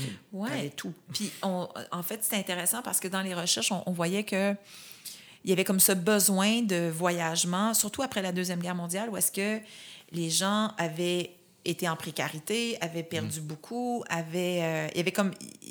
Puis en même temps, ils avaient sacrifié beaucoup. Fait que là, il y avait comme un boom économique. Les gens voulaient voyager, mais ils voulaient rester à la maison. Fait que ça, cette idée de voyager dans un lieu avec ton argent, l'argent que, que tu n'as pas besoin de faire échanger ou quoi que ce soit, dans une langue que tu comprends, avec des ingrédients que tu comprends à peu près. C'était super parce que là, tu restais, tu avais de l'aventure sécuritaire. Puis C'est quand même un concept qui est super important en Amérique du Nord puis qui est propice à le contexte de la deuxième guerre, de l'après-deuxième guerre mondiale. Puis c'est pour ça qu'on part de 1950 à 1980, parce qu'en Ouais, c'est ça. 1980, il y a vraiment comme un genre de déclin Ouais. Qui se passe, euh, qui part, mettons, qui, qui commence beaucoup avec la guerre du Vietnam, euh, l'accès à la télévision. euh, euh, fait que toute les- la question de l'exotisme, en fait, se, se permute un peu, devient plus négative, devient plus teintée. Mais aussi la montée tu sais, du, euh, du mouvement hippie, du retour à la terre. euh, on veut plus de doc, on veut de l'authenticité. Fait que là, ça, ça dé- ça dégringole c'est tranquillement vrai, pas Il y a les grandes chaînes qui rentrent aussi avec Mm-hmm. un décor moderne, une volonté de, de fraîcheur et de, de disponibilité qui est, qui est différente. Du lavable générique, puis tout ça, comme on disait tantôt. Exact. Ouais, puis le focus sur les aliments, éventuellement, en tout cas. c'est Oui. Quelque chose de. de- Le- la, la frais, c'est Ouais, comme- c'est- absolument. c'est ça. C'est ça. Fait qu'il y a comme. c'est- un chiffre. Fait qu'il il y a des lieux avant, puis il y a des lieux après. Mais le, le, le, le, le chunk, en fait, se passe vraiment dans ces années-là. Il y a nous. eu euh, une histoire un, un peu parallèle en, en muséologie où, au 19e siècle, les, les salles, c'était des, c'était des lieux d'exposition où on faisait rentrer beaucoup de lumière. Puis bon, euh, puis après la Deuxième Guerre mondiale, le- les musées sont devenus de plus en plus des, des black box où on fermait on- on- carrément les fenêtres, puis on, on faisait des espèces de lieux immersifs d'exposition. Là. là, ça devient un peu les expos euh, sais, au musée de la civilisation. Diorama, tout ça. puis- Exact. tu sais, C'est un flash de polyvalente aussi qui me Ben oui, c'est ça, c'est ça. Puis on les voit, en tout cas, si on est né euh, euh, entre les années 70 et 2000, on a eu ces expositions-là. Mm-hmm. Puis là, il y a eu éventuellement un retour de la lumière. À- On a commencé depuis les années 2000 euh, Mm. à faire à nouveau rentrer de la lumière dans, et à faire de la pièce un, un lieu qui faisait partie de, de l'expérience aussi. Mm-hmm. Mais j'ai l'impression qu'il y a peut-être ce moment-là où ces restos-là, l'ambiance immersive, c'est un peu comme le, le musée de nos enfances où on appuie sur des Oui, boutons, puis il y a des diorama. dioramas, puis il y a y, quelque chose qui, qui, qui explose dans notre dos. Le comment. de Jérusalem, style. là. Wow. Exactement, exactement. Où je c'est suis jamais allée, à ma grande Ouais. On a longtemps débattu si on le mettait dans la catégorie Ah, contes et légendes. Ah Ouais, oui, c'est- ça n'existe pas, Non, mais, finalement. il, mais il existe dans rien, ce lieu-là. Il est comme euh, il est hors catégorie. Ben, toute la question des musées de cire aussi. En tout cas, c'est comme Ouais. la question de l'imitation. Là, on était comme, oh, OK, non, on peut pas aller là. Ah, OK, non, ça, on peut pas aller là. Pourquoi Ouais. c'était les intérieurs en particulier? Parce que là, à un moment donné, le kitsch, c'est c'est pas que les intérieurs aussi, je pense. Mais Non, pourquoi c'est devenu ça pour vous, le, le- la focale? Ben, en fait, on était intéressé par les restos. Fait que, euh, tu sais, on aurait pu travailler sur le kitsch comme concept global. Mais tu sais, le kitsch comme concept global, ben il y a de la musique kitsch, il y a de l'art kitsch, il y a, il y a du design kitsch, il y a, il y a plein d'affaires. Tu sais, Ouais, une sûr, personne peut ça. être kitsch. Michel Richard, je veux dire, over the top much, c'est extraordinaire. Euh, mais, euh, mais bon, moi, mon approche, c'est vraiment les restos. Fait que là, on, Ils squattent les intérieurs. Ouais. Euh, de, ils ont une personnalité sur rue. Disons, euh, si on reprend le Kontiki, là, on est dans, dans l'hôtel Sheraton, un bâtiment très, très classique. Il y a, ils ont ré- réussi quand même à faire une grande arche euh, en bambou, ouais. puis en, en bois avec des, euh, des tickets à l'entrée pour se démarquer, mais tout se passe à l'intérieur. Fait qu'il y a un produit d'appel à l'extérieur, mais c'est rarement, sauf dans le cas du mimétique, c'est rarement un bâtiment architecture. Ça. Et, ça. euh, et donc, euh, tu par la force des choses, je te dirais, on est tenu de s'intéresser plus aux intérieurs. Mais moi, j'y vois beaucoup d'intérêt dans, un- dans, une, euh, dans l'aspect du patrimoine parce que on parle très rarement des commerces en patrimoine. parce que l'architecture commerciale a, a très peu d'intérêt. là. Puis là, j'exclus euh, les banques, euh, les, les bâtiments très euh, plus nobles, disons, où on a quand même fait un, un bon bout de chemin là-dessus. Mais euh, des restaurants, des bars, des commerces comme ça, c'est pas c'est pas bien vu, c'est pas étudié, c'est pas documenté la plupart du temps. Donc, euh, mis de côté, puis je sais pas qui posait la question au début si on avait été euh, snobé pour traiter d'un sujet comme ça. Puis moi, j'ai été snobé par des gens qui jugent que c'est pas de valeur. Ça n'a pas suffisamment de valeur comme sujet. C'est anecdotique. Euh, ce à quoi je suis pas d'accord, là. Ouais. Parce que. Ma- manifestement. euh, oui. quoi? J'ai écrit un livre là-dessus. Mais c'est c'est que tu, tu peux dire ça désormais. Comme, C'est assez sérieux, j'ai écrit un livre là-dessus. Il y a C'est du monde qui ont acheté. C'est un coup de cœur renobré, là. Je pense que c'est sérieux, là. Ça prend ça. Ouais, c'est Mais c'est qu'ils ne s'attardent pas à tout ce que ça représente. Et, Ouais. et- et je disais tout à l'heure, euh, précédemment, tu, tu peux ne pas aimer, c'est correct. C'est correct de ne pas aimer quelque chose. euh, Il y, a- il y a des gens qui n'aiment pas l'art roman. euh, on va pas, on va pas les décrier pour autant. Mais On dira Euh, pas que c'est pas un roman. Bof. Guillaume. Euh, mais c'est ça, c'est que ça, ça a de la valeur et c'est ce qu'on voulait vraiment euh, lancer dans tout cet ouvrage-là. C'est le, le, le patrimoine peut être commercial, peut être populaire. Euh, ça ne devrait pas être que euh, les bâtiments des institutions ou de la classe dirigeante qui, euh, qui soient considérés comme tels. On est tellement encore accroché là-dessus, là, je, je trouve ça ahurissant. Mais même, euh, mais même pour revenir à la question des intérieurs, le patrimoine n'est pas bon avec les intérieurs. Non. Tu sais, Non. comme Non.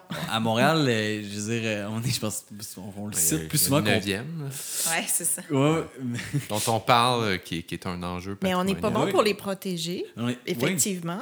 Euh, mais il y, y, a, y a aussi, on n'est pas bon pour les faire vivre euh, longtemps. Parce que la muséification d'un espace comme le 9e, c'est ce qui va se passer. Là. Tout est dans des, des caisses à quelque part, et puis un jour, ils vont le réassembler, puis on va, on va être heureux d'être euh, là-dedans, là, cet intérieur 1925. Mais les intérieurs peuvent vivre, peuvent continuer à évoluer aussi, peuvent garder leur caractère tout en changeant. Si, euh, tu sais, à un moment donné, il faut rentrer la caisse ordinateur pour faire les commandes à quelque part. Il y a une façon d'intégrer ça. On est tous capables de s'imaginer des façons de le faire. Mais malheureusement, la tendance, puis c'est ce que Roxane disait tout à l'heure, c'est qu'à un moment donné, je pense que les gens qui sont dans, dans ces espaces-là, qui les gèrent, ne le voient plus suffisamment et pensent que euh, ça va être bon ou on, on font des raccourcis trop rapides en disant ça va être bon pour les affaires si je refais tout mon décor. Ouais, ouais. Alors, ils ne considèrent pas le- l'actif qu'ils ont, là, le passif, en fait, qu'ils ont pour le, pour le réactiver en quelque chose de, de, de vraiment valable. Ouais, puis souvent, c'est ça. Quand que ça fait, je sais pas moi, 60 ans que tu es dans le même lieu, tu es souvent fatigué, tu es, prête à passer à ça autre chose. Il doit une fatigue qui s'installe. Ben oui, c'est sûr. comme- Puis souvent, ben, les enfants ne veulent pas nécessairement leur prendre. Puis pourtant, quand on, quand on regarde des exemples de lieux qui ont été repris, puis qu'on on a misé sur l'unicité du décor, c'est souvent des places qui fonctionnent. tu sais. Donc, Le village du Père Noël. C'est c'est drôle que c'est moi qui en parle parce que longtemps, j'ai ça. détesté le village du Père Noël. Roxane m'a appris à, à l'apprécier. Mais c'est un, un espace des années 50 où il y avait tout un parcours euh, déambulatif avec euh, différents bâtiments. C'était un petit peu un zoo weird là, où tu voyais une chèvre monter dans une, dans une petite échelle vraiment sketch. Puis je peux-tu quand même rajouter l'anecdote de quand ils ont fait le lancement du village du Père Noël, ils ont ils ont fait descendre un Père Noël en hélicoptère. Puis le Père Évidemment. Noël, oui, évidemment. Puis euh, le Père Noël donnait des conférences de presse où est-ce qu'il disait qu'en fait, il venait, il venait s'installer à Sainte-Adèle Ouais, euh, parce que euh, il- dans le Nord, en fait, il y avait la menace communiste. Ouais. Parce que il était, les missiles passaient au-dessus de lui, fait qu'il était un peu insécurisé, fait qu'il préférait. Même s'il aimait tous les enfants de toutes les couleurs, il avait un peu peur pour lui-même, fait qu'il venait à Saint-Adèle parce que c'était plus safe. Tu sais, je dis, aïe, Il pourrait le refaire mais avec les changements climatiques. Ça commence à fondre en haut, là, descend ça. un peu là, tant qu'à être au chaud. C'est ça, puis ça passerait pas comme Kéten aujourd'hui. Ça serait comment, ouais? Ça a de l'allure, ça. Fait que, excuse-moi, Caro. Mais non, c'est parfait. mais, mais ce village-là, ce qu'ils ont fait, c'est qu'ils ont dit, bon, ben, on, on a ça, ça, ça attire les gens d'une certaine manière. Par contre, il y a des besoins qui ne sont pas rencontrés. Puis, ils ont, et ils ont rajouté une piscine avec un, un sapin de Noël qui pitche de l'eau. C'est ils sont allés, ils sont allés dans le ton, ils sont allés dans le thème, mais ils ont actualisé ce qu'il fallait euh, actualiser pour que la clientèle puisse quand même continuer à venir et y trouver son compte. Mais ils ont gardé tous les bâtiments. Et Ouais. ils ont gardé tous les bâtiments qu'ils pouvaient. Ah. Donc là, Ouais, c'est super même. intéressant parce que là, il y a- c'est- ça marche vraiment. Ben, je sais pas si l'été passé, probablement pas parce que c'était pas ouvert, là, mais, mais euh, quand nous, on est allés, c'était plein, plein de monde, plein, plein de jeunes, ça tripait au bout. Puis là, t'es comme, ah ouais, t'as une belle cohabitation en des bâtiments des années 50 qui n'ont pas été transformés ou maquillés ou quoi que ce soit, mais t'as des, une infrastructure qui fonctionne. Et de la même manière, on a l'impression qu'un un lieu, disons qu'il y a un buffet chinois qui peut-être marche plus aujourd'hui à cause de justement des, des désirs gastronomiques qui ont changé. Euh, si on changeait peut-être le menu un peu, mais qu'on misait sur le décor euh, avec, mettons, une super bonne carte de vin nature, whatever, Euh, chez Wong, chez Wang, ouais. à Québec, euh, Qu'on ne sait pas trop si c'est ouvert encore. Hein? ben, ils faisaient du take-out. OK. Euh, avec la pandémie, on, nos listes Ah, chez sont Wang, plus tout oui, à fait à mais jour. aussi, euh, je pense à Miss Wang à, à Ah, Laval. Oui, Ouais. ouais. Excuse-moi. Ouais. Ça, c'est une autre phase. Ouais. Mais euh, chez Wang, c'était un, c'est un restaurant chinois à Québec. Je ne vais pas dire la rue. Avait mais- Buade. Buade, merci. Ouais. Et euh, c'est le petit-fils, je crois, de la famille qui a décidé de reprendre le, le restaurant. Le décor est encore là avec un plafond rétroéclairé plein de scènes chinoises. C'est très joli. Tout a été gardé au niveau du décor. La carte a été actualisée juste un peu pour euh, le menu. Et ça fonctionne. Fait que c'est comme, euh, dans ce cas-ci, c'est pas tant un reprenariat parce que euh, il était de la famille, peut-être qu'il était déjà dans, dans les affaires, mais, euh, mais c'est intéressant parce que il, il, a- il a juste ramené euh, le restaurant au, au goût du jour. Remis en valeur aussi. Ouais. Ouais. Puis il l'a peut-être même pas remis au goût du jour. En fait, il l'a juste ramené euh, sur la carte. Ouais. Donc, ils ont ouvert un compte. Instagram, ils, ont, ils ont fait venir un jeune photographe qui a pris des super belles photos. Fait que là, ah, OK, on le regarde d'un autre œil, un autre œil, un nouvel angle. ça. Et puis, je pense que c'est ça, en fait, qu'on aimerait mettre en lumière. C'est que, OK, il y a vraiment eu plein d'affaires cool dont on peut s'inspirer, mais ceux-là qui restent, ça serait cool qu'on qu'on perçoive la valeur puis qu'on qu'on les préserve. Soit qu'on y aille ou qu'on les qu'on s'organise, qu'ils soient repris, en fait, puis qu'ils soient. C'est intéressant parce que dans, dans l'exemple que, que vous nommez, il y a comme un. Ben, il faut reconnaître la valeur pour mettre en- pour finalement se dire ben tu sais ce qu'il faut changer c'est peut-être pas tout le décor ou l'expérience qu'on proposait mais c'est peut-être des trucs qui sont justement des, des stratégies de communication puis sur les trucs dans le menu. ça. Parce que drôle parce que depuis, que vous- depuis le début, j'ai quelque chose en tête, puis je me dis, moi, je me, je me rappelle, puis ouais, à cette époque-là, j'étais loin d'être sensible au patrimoine, loin d'être sensible au kitsch, mais je me rappelle qu'à un moment donné, moi puis mes, mes amis euh, en région, euh, on, on était très tristes de, Quelle région? de bas du fleuve. Euh, on était très triste de quelque chose qui, est comme, qui s'est passé là, au tournant des années 2000, puis c'est la mode des lounges.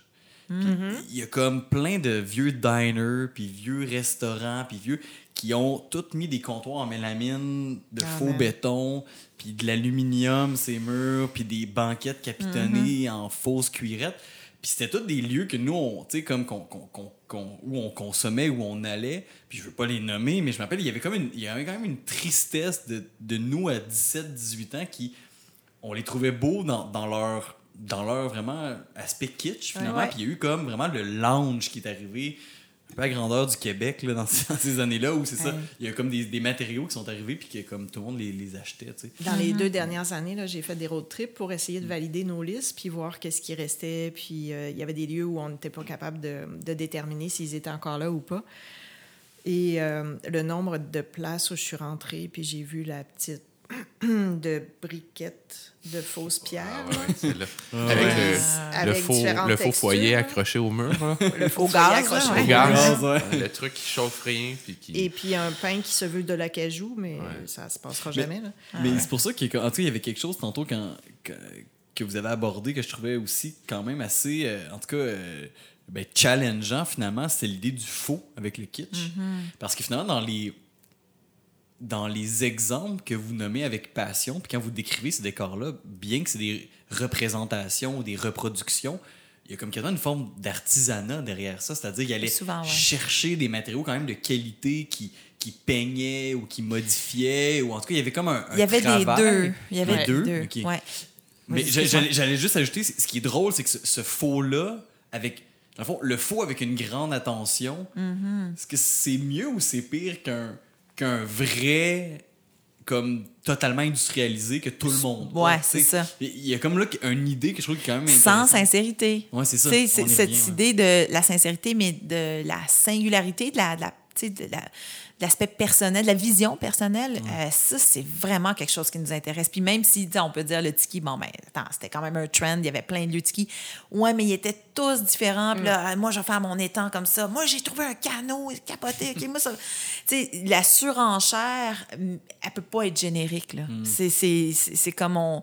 Fait que ça, c'est vraiment quelque chose qui nous intéresse. Puis tantôt, tu disais les matériaux. euh, dans certains cas, c'est sûr que c'était vraiment du noble quand même. Puis sais, on a plein de lieux chinois qui faisaient venir comme. C'était des musées, là. Ils Ouais. faisaient venir. de- tout le, le plafond était tuilé de tuiles comme émeraude et, et gold avec des, des arches euh, faites comme dentelées. C'était c'était fou raide. Mais la surenchère faisait que pour nous, on les considère comme kitsch avec amour, là, vraiment. Euh, mais tu avais plein d'autres lieux. Je pense à la à la- à l'Orange euh, chez Dan à Saint-Luc. Moi, je viens de Saint-Jean-sur-Richelieu, la Montérégie. Puis euh, c'est comme une genre de clémentine fondue un peu. tu sais. Puis moi, je. L'orange chez Dan. Euh, Ouais, chez Dan. Ouais, ça s'appelle juste chez Dan. Puis euh, c'était comme il s'était inspiré, je pense, de Laurent Julet. Puis il était comme, oh, aujourd'hui, on va faire ça. Mais c'est. ça- Elle est Une petit copie, là. une copie d'une copie d'une copie. Oui, Il faut faire chaud, un faire fondre euh, clémentine. Ah, man, elle, elle est extraordinaire, cette Clémentine-là. là. Tu sais, c'est- c'est- Puis c'est un point de repère, même à Saint-Jean-sur-Richelieu, c'est comme elle est, est importante. Fait que il y a eu de tout. Puis à cause du. Encore, on revient au concept de. Au con- au contexte de l'après-deuxième guerre. C'est quand même une, une- Pendant la Deuxième Guerre, il y a plein de nouveaux matériaux qui se sont créés. Donc, ça, euh, la fibre de verre, tu sais, il y a- il y, a plein de, ça, de, de choses qui sont arrivées sur le marché qui ont permis des formes beaucoup plus uniques, beaucoup plus weird qu'on pouvait faire dans les années 30. Donc, ça aussi, ces lieux-là témoignent en fait du développement qui vient de, la- de cette guerre-là. technologique. technologique. Mais ça n'a pas moins de valeur si tu fais euh, ta grotte en papier de soie que euh, si tu décides de- chez Paisano, un restaurant mythique, là, pour lequel on n'a pas assez d'images, si jamais quelqu'un en a, euh, qui était sur euh, Côte-des-Neiges. Restaurant italien où chacune des pièces est une région de l'Italie différente. Euh, Et- Non, être un, artiste. C'était Ouais, Raphaël. euh, Raphaël, la salle Michel-Ange, ils ont fait une reproduction de, du Moïse de Michel-Ange à presque la même échelle, et je pense qu'il manque trois pouces. Mais ils ont fait venir du marbre de Carrare en quantité astronomique pour faire tout, tout, tout le... Un, la statue, mais aussi toutes les colonnades et tout ça et tout ça. Fait que c'était d'une... euh, La volière. d'une- c'était luxuriant. Ils a- ils- des volières avec des cages immenses. euh, Des oiseaux live, là, je veux dire, dans, dans- c'est comme... Ouais. Ben, comme chez toi, dans ton corridor? Euh, ouais, ils étaient vivants, les oiseaux, eux autres. Pas, pas moi, du tout. Il était mort dans les cages? Ouais, non. Super dark. Wow. c'est bizarre. Avec une petite odeur folle. Ouais, ouais, ouais. Mais oui, c'est ça. Ça, c'était d'un d'un chic fou, là. Ouais. Donc, euh, c'est ça, le, le- le matériau euh, était, comment je pourrais dire, à la mesure de chacun des restaurateurs, puis à la- à la- l'ambition de chacun. Ouais. Mais vraiment, l'intérêt était basé sur l'expérience et l'ambiance que ça allait projeter. Donc, si, t'es- si ta, ta caverne, elle est en papier de soie, fine, mais là, tu vas doser l'éclairage pour que personne n'y voit que du feu. T'es- Ceux qui sont allés à la, à la caverne, euh, restaurant russe, euh, on, on comprenne ce que je veux dire. Des pichets de vodka. Il y a des pichets de vodka, Ouais, puis à un moment donné, le décor, il est ça? Parfait. Sur Côte-des-Neiges. Sur Côte-des-Neiges, Mhm. ouais.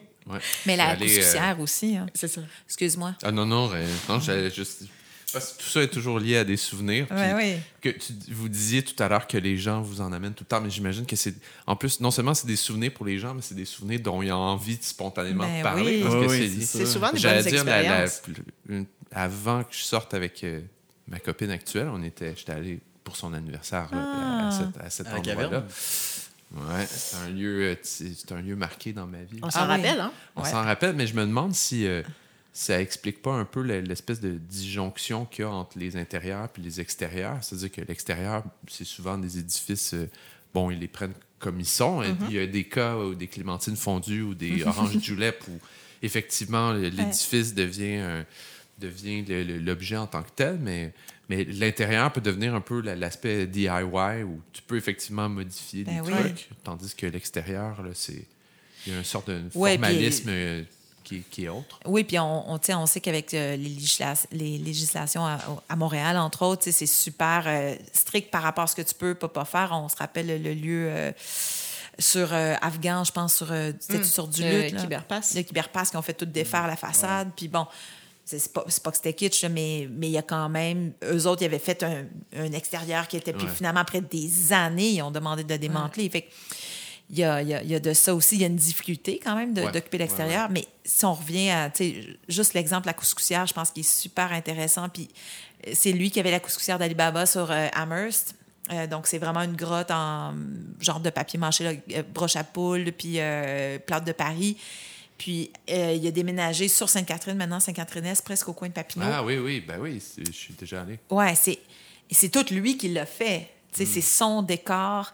Puis il était comme Ah, la première fois, j'avais bien fait, mais là, j'ai vraiment uppé ma game. J'ai j'ai vraiment une meilleure technique. Mm.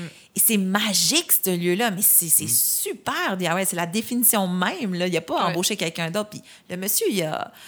il est un âge avancé. Puis là, quand je suis allée, je- tu sais, là, comme la dernière journée avant qu'ils ferment les restaurants, l'été passé au mois d'août, là, euh, j'étais comme, OK, il faut que je me dépêche, il faut que j'en aille voir le plus possible parce qu'ils vont peut-être pas survivre à cette année de pandémie. Puis lui, il me disait déjà, moi, je me donne une autre année, puis ça va être fini. Fait que je me dis, mon Dieu, si on pouvait lui prouver que, un, ça vaut la peine de rester ouvert, ou au moins qu'on stimule l'intérêt pour que quelqu'un le reprenne, ça serait génial. Fait que, bon, tu sais, je me croise les doigts. J'ai pas regardé s'ils sont ouverts encore Ouais. ou pas, mais. Mais c'est sûr que euh, tout le temps qu'on on a terminé le livre en février. Et, janvier, euh, et- janvier. Euh, janvier, oui. Ouais, wow. Je m'en Il y avait rappelle. des corrections, en tout cas, Ouais, ouais. en février. Euh, mais on, on regardait constamment l'état des lieux parce que on- pour chacun des, euh, des restaurants dont on parle, on met l'adresse, l'année d'ouverture, l'année de fermeture et, et, euh, on regardait ça avec, euh, avec un petit peu euh, un haut le cœur par moment parce que ça s'est mis à fermer dans les deux, trois dernières années. La pandémie va amener aussi son lot d'incertitudes et son lot de fermeture, fermeture probablement, mais euh, déjà, là, ça commençait à... Ouais. Tu voyais les années économiques euh, difficiles probablement ou des propriétaires plus âgés. Ouais. Parce que c'est souvent les mêmes là. propriétaires qui sont là en- pendant très très longtemps puis qu'il n'y a pas euh, et il n'y a pas nécessairement beaucoup de relève. C'est pour ça que la notion de, de reprenariat, là, des gens qui sont prêts à reprendre le commerce, pas nécessairement pour le transformer, mais juste pour le poursuivre, pour Ouais. le continuer, ça a beaucoup de valeur. Le Alpenhaus, là, il- on est allé se mettre le visage dans la fenêtre. Le décor est encore là. On espère qu'il dé- puisse être repris par quelqu'un d'autre qui, euh, idéalement, euh, exploiterait le lieu in situ, mais euh, peut-être pourrait le déménager aussi. Ben, un décor, puis je suis content que tu le ramènes parce que. J'avais envie d'en parler. Hein, Non, mais ça fait une heure que je suis dans ce lieu-là, dans ma tête. Puis il y a quand même quelque chose, c'est qu'il y a un toit Ouais. à double pente à l'intérieur, mais Ouais. alors que l'édifice, c'est un pas toit plat à c'est l'extérieur. Ah, puis c'est un édifice, C'est un- c'est un immeuble avec C'est un plusieurs, immeuble, plusieurs c'est étages. ça, ouais. exact. C'est, c'est- c'est juste, c'est un, tu rentres dans un autre monde. C'est ça la magie. de- Dans la salle Une espèce de Heidi. capsule là, euh, Ouais. euh, socio, Il y a même un euh, escalier spatio-temporel. Ouais, C'est- qui mène ça n'a pas de part, sens. C'est Ouais. ça, ça mène nulle part. Mais- euh. Plus on parle, plus on dirait que comme je, je me rends compte à quel point la question du patrimoine, c'est- comme le patrimoine est tourmenté, là. dans le sens où d'un, j'ai, comme on dirait, j'ai plein de parallèles à faire avec le patrimoine moderne. Peut-être s'il y en a pas, mais, mais, mais, mais par exemple, le patrimoine moderne, c'est un des grands enjeux au Québec présentement. Pe- Peut-être qu'il y a une distance historique qui nous permet de le regarder autrement. Puis là, les, les gens qui s'impliquent dans, dans sa préservation, dans sa conservation, dans son maintien, euh, un de leurs grands défis, c'est de, de raconter des histé- de raconter des histoires, un patrimoine qui somme toute assez stérile tu sais, par sa nature, par Ouais. quand nous, on, tu sais, bon, autour de la table, on est clairement tous des geeks de ça, fait qu'on est comme ah, c'est malade ce béton-là, puis. Ouais. Mais, mais c'est comme un patrimoine qui manque d'histoire pour en prendre soin, mais que l'objet plus histoire de l'art est comme lui, somme toute reconnu, ou on Ouais. peut aller en chercher des références. Tandis que, ben, pour revenir à ce que tu disais, Guillaume, j'ai l'impression que le patrimoine kitsch, il y en a tellement des histoires. Lui, c'est plus les références comme conventionnelles qui manquent. Je sais pas, il y a comme un. D'où la question de la, de la tourmente, c'est-à-dire, j'ai l'impression que hey, c'est comme si on peut, on peut-tu regarder les choses pour une valeur qui est comme plurielle, tu sais, comme. Puis vous, en faisant le livre, c'est un peu ça ma question, c'est l'idée où. euh, Qu'est-ce qu'on fait avec ce patrimoine-là? Comment on, on convainc les gens? Tu sais, là, on a parlé de modèle d'affaires puis de se réinventer, mais euh, tu sais, est-ce qu'il y, a des- est-ce qu'il y a des villes, est-ce qu'il y a des exemples de, de- de trucs peut-être plus institutionnels? Parce que je pense qu'ils ont quand même un gros bout du bâton, bâton qui se disent Hey, nous, on reconnaît ces valeurs-là, même tu sais, on a le défi de l'intérieur, le défi des enseignes, Ouais. plein de trucs qu'on n'est pas habitué de protéger. tu sais. Est-ce que ça émerge dans vos têtes, vous aimeriez qu'il y ait des choses qui se passent au niveau de. Puis surtout dans le commercial où est-ce que on. tu sais, les gens, souvent, il faut qu'ils suivent certaines tendances pour pouvoir survivre Ben oui, vrai. économiquement. Fait que là, si tu arrêtes ça, si tu fais ça, ben, tu, pas tu évident. tues le commerce aussi. Fait que Mm. il y a quand même des enjeux importants, là, mais euh, toi, Caro, euh, C'est sûr que le livre euh, a comme intention de dire il y en a, il y a de l'intérêt, voici une espèce de. Il est incomplet, là, mais c'est quand même un répertoire euh, de ce qu'il y a sur le terrain. Il y a 20 de tout ça qui est encore ouvert. Est-ce qu'on peut se poser la question si on serait prêt à les conserver? Ils ont, euh, ils ont une place souvent importante. C'est pas tout à Montréal, c'est pas tout à Québec. C'est souvent, euh, il y en a un ou deux dans une, euh, dans une région, là, comme à Trois-Rivières, il y en a pas tant que ça, mais ils sont ils, importants. Ils, ils sont importants, ils ont vraiment leur place. Est-ce qu'on pourrait, euh, comme municipalité ou comme société, reconnaître leur importance puis essayer d'encadrer leur maintien? Et ça peut prendre la forme d'une reconnaissance patrimoniale. Ça, c'est comme une Le médaille. classique. là. Ouais, le classique. C'est un peu comme une médaille. Mais je pense qu'il faut être un peu plus euh, outillé que ça et peut-être les accompagner dans euh, le développement de, ou le, le maintien de leur entreprise, peut-être les accompagner dans une offre touristique complémentaire, donc les présenter, pas les décrier, mais euh, les inviter à inviter les, les gens qui visitent, je m'excuse, à, à aller les visiter. Euh, Peut-être qu'il y a des, euh, des accompagnements euh, de taxes, des allègements de taxes qui peuvent, peuvent être faits euh, de la part des municipalités. C'est pas une grosse affaire. Ben, c'est une grosse affaire parce que les municipalités, c'est euh, 75, de leur finan- 75 de leur financement vient des taxes. Là. Il ne faut pas perdre ça de vue.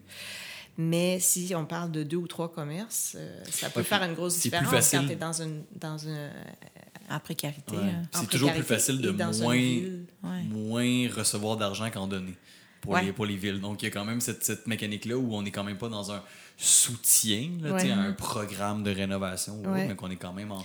On se prive de. Je pense au château de la Lune qui était euh, dont on parlait tout à l'heure. Puis quand j'avais été, la serveuse qui, euh, qui nous servait, qui était super, super sweet, elle était comme, ben moi, je, tu sais, elle était jeune, là. Ben, elle était comme, moi, j'ai grandi dans ces cuisines-là parce que ma mère travaillait ici. Fait que c'est tout, tout- c'est comme une affaire de génération. Puis on est comme le plus vieux, euh, plus vieux restaurant de, de cette ville-là. qui- Je, je me trompe tout le temps. Terrebonne? Ben, j'ai dit Terrebonne, mais c'était pas. Hmm, En tout cas. Bref, en tout cas, ouais, c'est- on, là-dedans. dirait que tout- on dirait que toutes les villes au Québec ont leur espèce de sas de, de- de- d'exotisme un peu. là. Oui. Il y avait comme la destination où tu étais à Saint-Jovite, ben, tu vas au restaurant chinois euh, pour un- Ouais. une, une occasion spéciale. Mhm. Puis, donc, c'est, je suis pas étonné qu'effectivement, vous en ayez trouvé partout. Ah, Partout, ouais. Mais ce que j'allais dire, c'est que le- le- la femme me disait on, on essaie de faire valoir ça auprès de la ville pour leur dire Hey, on, on est le plus vieux restaurant, y a-t-il quelque chose que vous pouvez faire pour nous Parce que sinon, on va fermer nos portes. Puis c'était- ça, c'était. Ben, je suis allée pendant la COVID, mais c'était quand même. C'est un lieu que, quand ils ont ouvert en 78, il y avait des line-up de comme 300 personnes. Le staff, il sortait en limousine parce qu'il faisait tellement de cash. C'est une autre game complètement. Fait qu'il y a comme une histoire qui se racontait là. Puis euh, ils étaient ouverts, eux, à avoir du soin. Ils reconnaissaient la valeur que leur lieu avait. Puis ça, c'est assez rare quand même. Fait que tu te dis, mais crime, s'ils sont capables de la reconnaître, pourquoi pas essayer justement de faire quelque chose? Fait que on espère effectivement qu'avec ce, ce livre-là, ben certains lieux verront l'avantage, en fait, de les avoir inclus là-dedans. Ouais. On, es- espère qu'ils seront tous contents, mais on, on se doute qu'il y a des gens qui vont, qui vont peut-être le- mal le percevoir sans le lire ou quoi que ce soit. Mais Mais c'est peut-être pas évident non plus de défendre des décors qui ont été conçus tu un peu à la pièce où ils ajustaient des. Vous disiez tout à l'heure, tu sais, des- c'est des lieux où il faut pas allumer les lumières parce que toute la magie se perd. Ben ouais. je, je pense à toutes les maisons hantées du monde aussi. Là, Ah ouais. qui va le jour, puis ça doit être, ça doit être assez usé. Ah ouais. Mais puis, puis c'est pas pour s'en moquer, c'est juste pour dire par la force des choses. C'était des petites entreprises, alors ils le faisaient Ah comme ça. Mais de, de, de, de, figer dans le temps ces décors-là, parce qu'ils ont été importants euh, dans la vie des gens qui les ont visités, c'est peut-être pas évident à mettre en place. En tout cas, pas comme si euh, on travaille sur euh, le, le- le, le- le plan d'origine euh, d'un grand architecte. un- Ouais. Ouais. Puis là, on a comme la, la version pure, euh, authentique du lieu à laquelle on peut retourner, euh, voir le comble de Notre-Dame, comment il a été construit. Tu sais, On, peut- on peut pas retourner à ça Non, avec ce il type faut, de il faut fonctionner avec d'autres critères, il Exact, faut fonctionner exact. avec d'autres balises, puis euh, et avoir un peu plus de, de souplesse, et, mais, et dans tous les cas, de l'ouverture. Il Hmm. faut, faut regarder ça de manière différente, puis c'est très certainement, j'imagine, une, une catégorie de patrimoine pour lequel il faut développer de nouveaux critères. Parce que si tu passes ça dans euh, les critères d'ancienneté, euh, bon, usage, tu, tu, tu risques de scorer. Valeur d'art. Euh, valeur d'art, euh, c'est- c'est difficile à défendre. là. Tu veux pas te, te mettre à faire une, une description. Euh, c'est un espace euh, avec des colonnes engagées euh, Ouais, sur fond de jonc de mer. sur euh, fond de crépi. euh, avec une lance maori. tu sais, c'est- c'est- Quoique ça sonne assez bien. Ah, mais c'est le ton, c'est fait 400 pages plus loin, par exemple, que tu sais, ça va te prendre tellement de temps ouais, de décrire celui-là à cause de tous les Exact. éléments. Ça va être l'enfer.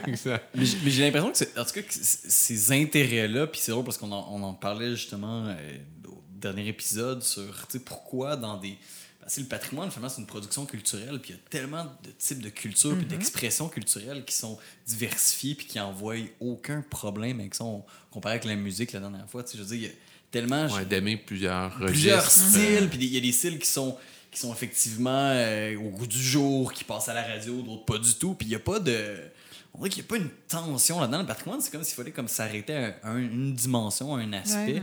J'ai l'impression que des, des travaux comme ça, des intérêts comme ça, ça vient justement comme le s'assurer que comme ok, on peut-tu comme se dévisser un peu puis être moins euh, être plus souple par rapport à ces approches-là? Parce que ben, on y revient, mais tu sais, je pense que toutes les fois que vous parlez d'un lieu, vous pouvez pas vous empêcher de parler des gens qui l'ont fait ou en tout cas qui ouais, l'ont visité. Très dur. Juste pour ça, tu te dis, hey, c'est comme ça vaut-tu la peine d'en parler s'il y a des gens qui, qui, qui s'intéressent puis que ça a marqué leur vie. Puis... Oui, puis on se dit, on n'a pas besoin de tout garder, mais si on peut garder certains lieux emblématiques ou certains lieux représentatifs, de, nous, on l'a on séparé par euh, chapitre culturel, mais euh, au moins qu'on ait une trace de, de- de cette tradition-là. Puis là, après ça, ben là, nous, on a comme colligé le restant, mais ça, c'est là. Puis un exemple que je voulais ramener, c'est euh, le Zoubizarre. Ben, le Zoubizarre, non, la chouannerie, euh, qui était une crêpe bretonne, puis qui est devenue le Zoubizarre par la suite, dans lequel j'ai passé plusieurs soirées mémorables. Moi aussi. J'imagine. Puis, euh, Peut-être les mêmes, mais on se connaît pas. oui, c'est ça. Oui, oui, On s'est pas croisés, mais Puis, euh, qui est devenu l'idole par la suite, puis qui est maintenant le Snowbird, qui est un lieu de ski. Mais ils ont gardé, tu sais, c'est- pas pour rien qu'il y a plein de lieux un peu euh, iconiques qui se sont faits là, parce que c'est une architecture de grotte avec de la fausse Le pierre. Cavern Club de Montréal. Oui, oui, complètement. C'est extraordinaire. Puis, euh, ben là, il y, a un- il y a un bar de ski dedans, mais tu, tu- l'ossature, en fait, la structure, elle, elle va toujours être là de ce lieu-là. Tant que les gens vont le reprendre pour. Les gens qui s'installent là, ils le reprennent parce que c'est ça, parce que sinon, Ouais. t'as pas pied sur rue, c'est un deuxième étage, c'est pas évident, mais. Fait que tu sais, tu te dis, bon, euh, ils ont vu la valeur. Fait que tu sais, on se dit que si c'est vrai pour euh, un lieu comme ça, ben, ça pourrait être vrai pour euh, le Alpenage, justement. T'imagines si l'Alpenage devenait un club, tu sais, un bar, un, un speakeasy, whatever, c'est tellement à la mode. Là. Fait que là, ben, Ouais. tu, tu le fais là-dedans, mais genre suisse, ça pourrait être cool. Ça n'a pas besoin d'être le restaurant, mais au moins l'architecture pourrait continuer à véhiculer ces idées-là, véhiculer une histoire. Puis ça, le, le Barbie Burn qui a fermé euh, cette année à cause de la COVID. Eux autres, ils ont été très clairs. C'est à cause de la pandémie qu'on ferme. Ils ont fermé en juin 2020. 20, 20, 20, 20, 20. Comme les Olympiques, 20, 20, 20. 20, 20, 20, c'est ça. Ben, tu sais, on, t'sais, le, le lieu est encore, c'est écrit fermé temporairement, mais tu ils ont arraché l'affiche, toutes c'est pas temporaire leur affaire, pendant tout, là. Fait que, mais ça, ça pourrait être vraiment, c'est tout en bardeau de cèdre puis en planche de bois à l'intérieur, ça serait extraordinaire que quelque chose se développe, là, mais. Peut-être pour, pour terminer, parce que le temps file, mais avez-vous l'impression que le, euh, puis Peut-être que je lance une hypothèse assez vaste, mais j'ai l'impression que ça, a marqué beaucoup des, enfants qui allaient dans ces lieux-là, souvent. C'est-à-dire que c'est comme s'il y avait un regard euh, euh, enfantin qui fait en sorte que ces, ces ambiances-là immersives nous marquent. Alors, est-ce que vous avez l'impression que c'est vrai dans ce que vous voyez? Puis, est-ce que c'est quelque chose qu'on pourrait redéployer dans, dans les lieux qu'on construit aujourd'hui? Hum, ben, ce que tu décris, c'est l'émerveillement. Ouais. Et puis. euh, C'est pas réservé aux enfants. C'est c'est pas du tout réservé aux enfants, non, effectivement. Euh, et ça, c'est pas populaire actuellement. Ouais. Euh, Il y a quelques. euh, le, le ludique a, euh, a une petite part, mais pas tant que ça dans les, dans les restaurants. Euh, il y a quelques. En fait, on, on se fait souvent poser la question est-ce qu'il y a des nouveaux lieux euh, immersifs à thématique Puis il y en a quelques-uns, mais ils. ils euh, ils le jouent pas de la même façon, peut-être? Toutes les spas nordiques, j'imagine. euh. Ouais. Je pensais aux au ouais. izakaya. Ah, Euh, tout- les ouais, restos japonais Ouais, où, ouais. euh, où là, ils y vont. euh, Il y en a certains qui y vont très, très fort. Euh, Les certains- speakeasy aussi, par exemple, c'est vrai. Ouais. Big in Japan 2, par exemple. C'est ça. Ouais. Uh-huh. Ouais. Fait Ouais, qu'il ouais. y, a, il y a quand même un peu de. euh, il, y a une, il y a une tendance euh, il pourrait y avoir une, une résurgence. Il pourrait y avoir un regain Ouais. euh, de ça, je pense.